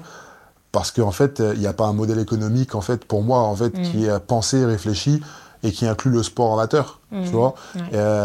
Il y a des choses à repenser, il y a des choses à structurer. et ça commence par les écoles et les clubs amateurs. Et aujourd'hui, bah non, non, non, c'est le job, il n'est pas fait. Les, pro- les clubs pro, en fait, c'est leur job d'avoir un système. Après, ils bougent pas, ils innovent pas. Ça, Mm. on n'y peut rien. Le gouvernement n'y peut rien. Mais euh, c'est sûr que quand tu prends sur les clubs pro tout ce qui est fan expérience, on a des années-lumière en fait euh, de- des États-Unis ou même de- d'autres Mm. pays où il y a de vraies choses qui sont faites pour que le sport s'adapte aussi aux nouvelles générations, puisqu'on a une nouvelle génération qui ne consomme plus le sport de la même façon en fait euh, que nos parents. euh, ils ont besoin aussi eux que, bah, que le sport suive euh, la, la mouvance. Pourquoi le e-sport ça a autant explosé? Mm. euh, parce que les mecs, ils ont compris en fait qu'ils ont structuré les choses. Donc en Mm. fait, ils ont créé des choses et ça marche super bien. Donc je dis qu'en fait, il y a un équilibre stratégique à trouver entre le sport amateur, euh, le sport à l'éducation et le sport pro. Mm. Et, et c'est un travail de tous, mais qui doit commencer? Ça, c'est une vraie question. Ouais, vois, c'est toujours. euh, clair. Ok, super. Et euh, bah, on, on va, on va clôturer, mais euh, je voulais savoir du coup, aujourd'hui avec tes parents, euh, ça va? C'est la rupture, enfin la rupture de distance, Oui, ça bah, va je pense mieux? super bien là. Bon, allez, non, non, mes parents sont encore en Guadeloupe. Ouais, J'ai presque toute ma famille qui est en Guadeloupe d'ailleurs. ouais. Et, et non, mes parents, je pense qu'ils sont contents. Ils, bon, je pense qu'ils. Ils, alors, ils sont pas au courant de toutes les conneries que j'ai fait. hein. Parce Ah que, ouais, euh, il y a plein de trucs que j'ai pas dit, tu vois. mais euh, mais euh, non, mais euh, je pense que. Non, tu vois, ils sont, ils sont contents. Tu, parce que. bah, parce qu'à un moment donné, ils ont fait confiance. Et, et tu vois, c'est très paradoxal parce que tu vois, as mon petit frère aussi qui avait la capacité de partir en centre de formation. Et lui, ça a été mort, Ah ouais? Verrouillé. Ils ont dit non? Ils ont dit non. Oh. Ils ont dit non, en fait, et ça Ah prouve qu'en fait, face à deux enfants, vécu, les en parents. fait. Ben, Je sais pas, en fait, je sais pas s'ils ont mal. Je pense que oui, forcément, ça a été une- le fait que je parte, ça a été une expérience euh, difficile pour eux. Mm. Et, euh, et tu vois, mon frère, pendant longtemps, il m'en a voulu. Hein. Ah ouais? Bah, pas directement, mais tu sais, dans les- entre les frères, il y a toujours un petit peu de euh, jalousie, Ouais. tout le temps, ouais. mais il y a des bonnes et mauvaises jalousies, c'est toujours de la jalousie positive, tu vois. Ouais. Parce qu'en fait, je pense qu'il se disait que lui aussi, il avait les capacités et il a juste pas eu les moyens. Et du coup, tu lui as gâché euh, sa chance entre Alors, guillemets moi, quoi. mais- fait, moi. Non, non, mais ah, peut-être que lui, euh, Mais quelque part, il se c'est le dit, cheminement ouais, parce qu'il se dit, attends, euh, Mm. je connais mon frère, euh, Mm. je sais de là où il est parti, et je Mm. pense que même mon frère était plus talentueux que moi, et, et lui, il a eu l'opportunité bah, de se mettre en danger, et moi, j'ai pas eu l'opportunité de me mettre en danger, tu vois. Donc Mm. aujourd'hui, je pense que c'est tout ça, en fait, c'est digéré. Mm. Mais, euh, mais tu vois, en fait, ça te prouve encore une fois, on s'en revient à ce que je disais, combien de gamins n'ont pas eu l'opportunité de partir parce que les parents n'étaient pas au courant, on n'avait pas en fait la compréhension et avaient peur finalement. Mm. Tu vois, donc Ouais. euh, il y a plein, plein, plein de carrières et il y a plein de super athlètes qu'on n'a jamais connus parce que, euh, ben, en fait, à un moment donné, il, il y a eu un manque en fait de compréhension Mm. de la part des parents et, Ouais. Ouais, c'est et clair. du coup, ça s'est pas passé. Bah oui, oui, forcément. Et euh, pour tes enfants, tu leur souhaites une carrière d'athlète? Non, pas du tout. Ça, c'est- Ouais. Alors, honnêtement, non, pas du tout, tu vois, parce qu'en fait, je leur souhaite déjà d'être heureux, tu vois. Mm. Euh, moi, je dis toujours, moi, mes enfants, ils font du foot. Mm. Euh, ça prouve à quel point je suis, je suis ouvert d'esprit, tu vois. Parce que de base, toi, t'aimes pas trop le foot? Non, c'est pas que j'aime pas le foot, tu vois, c'est juste que c'est pas mon sport. Ouais, c'est pas ton sport. Mais, et en fait, euh, mais je leur dis, hein, je leur dis, Mm. mais vous m'avez trahi, vous êtes des Et traîtres. ils ont pas envie. T'as un garçon et une Un fille garçon et une fille, ouais. Ok. Et Et ils les ont deux pas font du foot. de- Ouais, Ok. parce que, ah ouais, parce Ils ont qu'ils- pas envie de faire du basket comme papa Ils ont fait du basket. C'est ça, en fait. C'est là où je dis, c'est encore, ils sont vraiment cruels, tu vois. Ouais. On te fait une feinte, croire qu'il là, clac, tu vois. euh, donc, en fait, tous les matins, en fait, je dois les amener euh, samedi, les amène au foot et je suis là, en train de regarder du foot. Je me dis, qu'est-ce que j'ai fait, tu vois. Mais euh, non, moi, pour moi, en fait, la, en fait, la meilleure chose, et ça aurait été mal vu de ma part, après, la- après tout ce que le sport m'a donné, de pas comprendre que ce qui est le plus important, en fait, c'est d'être à l'équilibre. Tu vois, et peu importe là où tu es. Moi, tu vois, euh, je dis, par contre, il y a un niveau d'exigence. Tu vois, je lui dis, en fait, moi, il n'y a pas de problème. Tu vas être coiffeur, tu vas être fleuriste, tu vas être ci. Par contre, donne-toi le moyen pour être le meilleur, en fait. Tu vois, ne triche pas avec toi-même, ne te mens pas à toi-même. Ouais. Tu vois, et, euh, et, et en fait, et tu as le droit d'échouer. Et en fait, je te souhaite même d'échouer, parce que on en parlait avant, avant, avant qu'on commence. L'échec, c'est hyper, hyper euh, structurant pour une personne, tu vois. Et plus tôt tu échoues, euh, et mieux c'est en fait pour ton développement, tu vois, parce que on est dans un pays aussi où l'échec c'est absolument pas valorisé. Hmm. Tu vois, euh, on veut prendre le mec qui a jamais rien raté, Ouais, c'est clair. tu vois. Ouais, t'as pas le droit de pleurer non plus, t'as pas le droit de, de montrer que t'as mal. euh, Enfin, tout ça, c'est très mal. euh, Enfin, c'est pas que c'est mal vu, c'est surtout qu'on veut mettre ça sous le tapis et puis. Ouais, ouais, ouais, parce que je pense que Mm. c'est une espèce de, de un- Mm. les gens savent pas gérer, tu vois. Les gens, Mm. moi je pleure pas beaucoup, déjà parce que déjà je suis très moche quand je pleure. tu vois, je pleure pas comme tout le monde, tu vois. Et, euh, et je pense que Tu les- pleures pas comme tout le monde, c'est-à-dire. Hein ouais, tout le monde je pleure, je, je pleure en 2D, tu vois. Ah ouais c'est pas vrai. non, mais, non, mais pareil, c'est toujours une culture, tu vois. Mon père, il, il- quand tu pleurais, mon père, il, le mec, il te mettait des coups de pression quand tu pleurais. bah. Donc, normalement, tu, tu grandis avec ce truc-là, en fait, Ouais, où tu dois pas pleurer. Hmm. Et, et en fait, euh, ouais, tu te rends compte que, en fait, ouais, pleurer, c'est super bon quand même, tu vois. Bah, bien sûr. Enfin, tu sais, ça te fait du bien quand même, c'est- ouais. libérateur. Hmm. Et, euh, mais, euh, ouais, ouais, tu vois, mais c'est vrai que, en fait, c'est n'importe quand il y a quelqu'un qui pleure, c'est toujours malaisant, tu vois. Parce qu'en fait, t'as Ouais, toujours, par t'es toujours partagé en deux trucs. T'as envie de gaulerie, et tu vois, parce que t'as des gens qui sont vraiment, quand ils pleurent, en fait, t'as des gens quand tu les as jamais vus pleurer, que tu vas pleurer pour la première fois, c'est choquant. Oui, tu te dis, putain, mais c'est j'imaginais pas du tout que t'avais cette tête-là quand tu pleurais. Puis on Tu nous a pas dit ce qu'il fallait faire quand quelqu'un pleure. Ouais, t'es en mode, ouais, là. ça, ça, ça va aller, ça va aller, t'inquiète, tu vois, tu sais pas trop comment gérer le truc, tu vois. C'est vrai. Encore, il y en a, ça va, ils arrivent à, à être très Ah, chaleureux, moi, mais moi, moi. non, ça je suis pareil. moi, ça me met euh, grave mal à l'aise, tu vois. Tu sais, dans ma tête, je suis en mode, non, qu'est-ce qu'il me fait, tu vois. Ok. Bon, bah, c'est cool. Et euh, du coup, dernière question, tu sais quoi la suite pour toi? C'est quoi la suite pour moi? Ouais. Où tu te vois, là, enfin, où euh, ton plus bel euh, objectif à atteindre, je sais pas, de vie? Mon plus bel objectif Ouais. de vie. Ça, Tu c'est bonne pas, question. par ça. exemple, retourner euh, en Guadeloupe euh, avec ta famille Non, je suis euh, partout chez moi. Ok. Ouais, tu vois, je suis partout chez moi, tu vois. j'ai- Ah, Il faut pas aller là-bas, ouais, tiens, bah, je vais aller m'installer, tu vois. En fait, Mm. je suis partout chez moi. Après, je dirais mon plus bel objectif. En fait, tu sais, j'ai fait une carrière, Mm. d'accord et, et tu vois, j'ai ce projet, en fait, qui s'appelle Atléosport, Mhm. d'accord Qui est cette, euh, cette structure, en fait, euh, start-up de conseil pour les athlètes de haut niveau. Et en fait, euh, moi, pour moi, c'est vraiment, en fait, mon. C'est comme un, un, un- un truc que tu veux offrir. Tu, tu vois ce que je veux dire? Mhm. En fait, euh, tu sais, on essaie tous d'être des, change- des, des, des- des espèces de porteurs de changement à, à notre niveau, tu vois, avec nos moyens. Et, et en fait, je pourrais pas en fait passer à autre chose euh, si j'ai pas apporté une solution concrète à ce problème-là, tu vois. Mhm. Parce qu'à un moment donné, moi, j'ai fait face et je sais que c'est un problème qui est réel. Et, euh, et c'est pour moi c'est quelque part en fait une façon de redonner un écosystème qui m'a donné plus que je pourrais jamais lui rendre tu vois donc euh, il y a un intérêt business bien évidemment parce qu'en fait il y a aussi un marché parce qu'en fait il y a très peu d'acteurs mais c'est vraiment en fait une façon pour moi de rester en relation avec le monde du sport mhm. mais en lui donnant tu vois Mm. Donc, euh, ouais, dans quelques, quelques temps, je me vois, en fait, bah, les projets évidemment que je porte au-delà d'Atléosport. Mm. J'ai un autre projet aussi dans l'immobilier que je porte aussi. Euh, bah, c'est de, bah, de voir que je retrouve le même plaisir tous les jours dans ce que je fais et que je me suis pas trompé entre l'équilibre entre la valeur travail et la valeur plaisir. Tu vois, que les deux sont vraiment, euh, vont de pair, tu vois. Mm. Ok. Être à l'aise dans tes baskets. ouais, clairement, clairement. Ok, bah, super, on va terminer là-dessus, sauf si tu veux ajouter quelque hein. chose. Bah non, bah merci à toi de m'avoir invité. Avec grand plaisir. Merci euh, pour cette démarche euh, de Maskoff. Et euh, je me suis senti super à l'aise. Ah, oui, avec plaisir. Et j'espère en fait que les athlètes, on pourra vraiment profiter en fait de, bah, de cette, on va dire de, ce, de, cet espace que tu nous donnes pour pouvoir en fait bah, nous exprimer, faire bouger les choses et puis nous faire connaître un peu plus. Super, bah merci Gary, c'est top. Merci à toi. Merci à toi. Si cet épisode t'a plu, n'hésite pas à t'abonner pour ne pas manquer les prochains épisodes et tu peux aussi me suivre sur ma page Instagram Gaël KNY.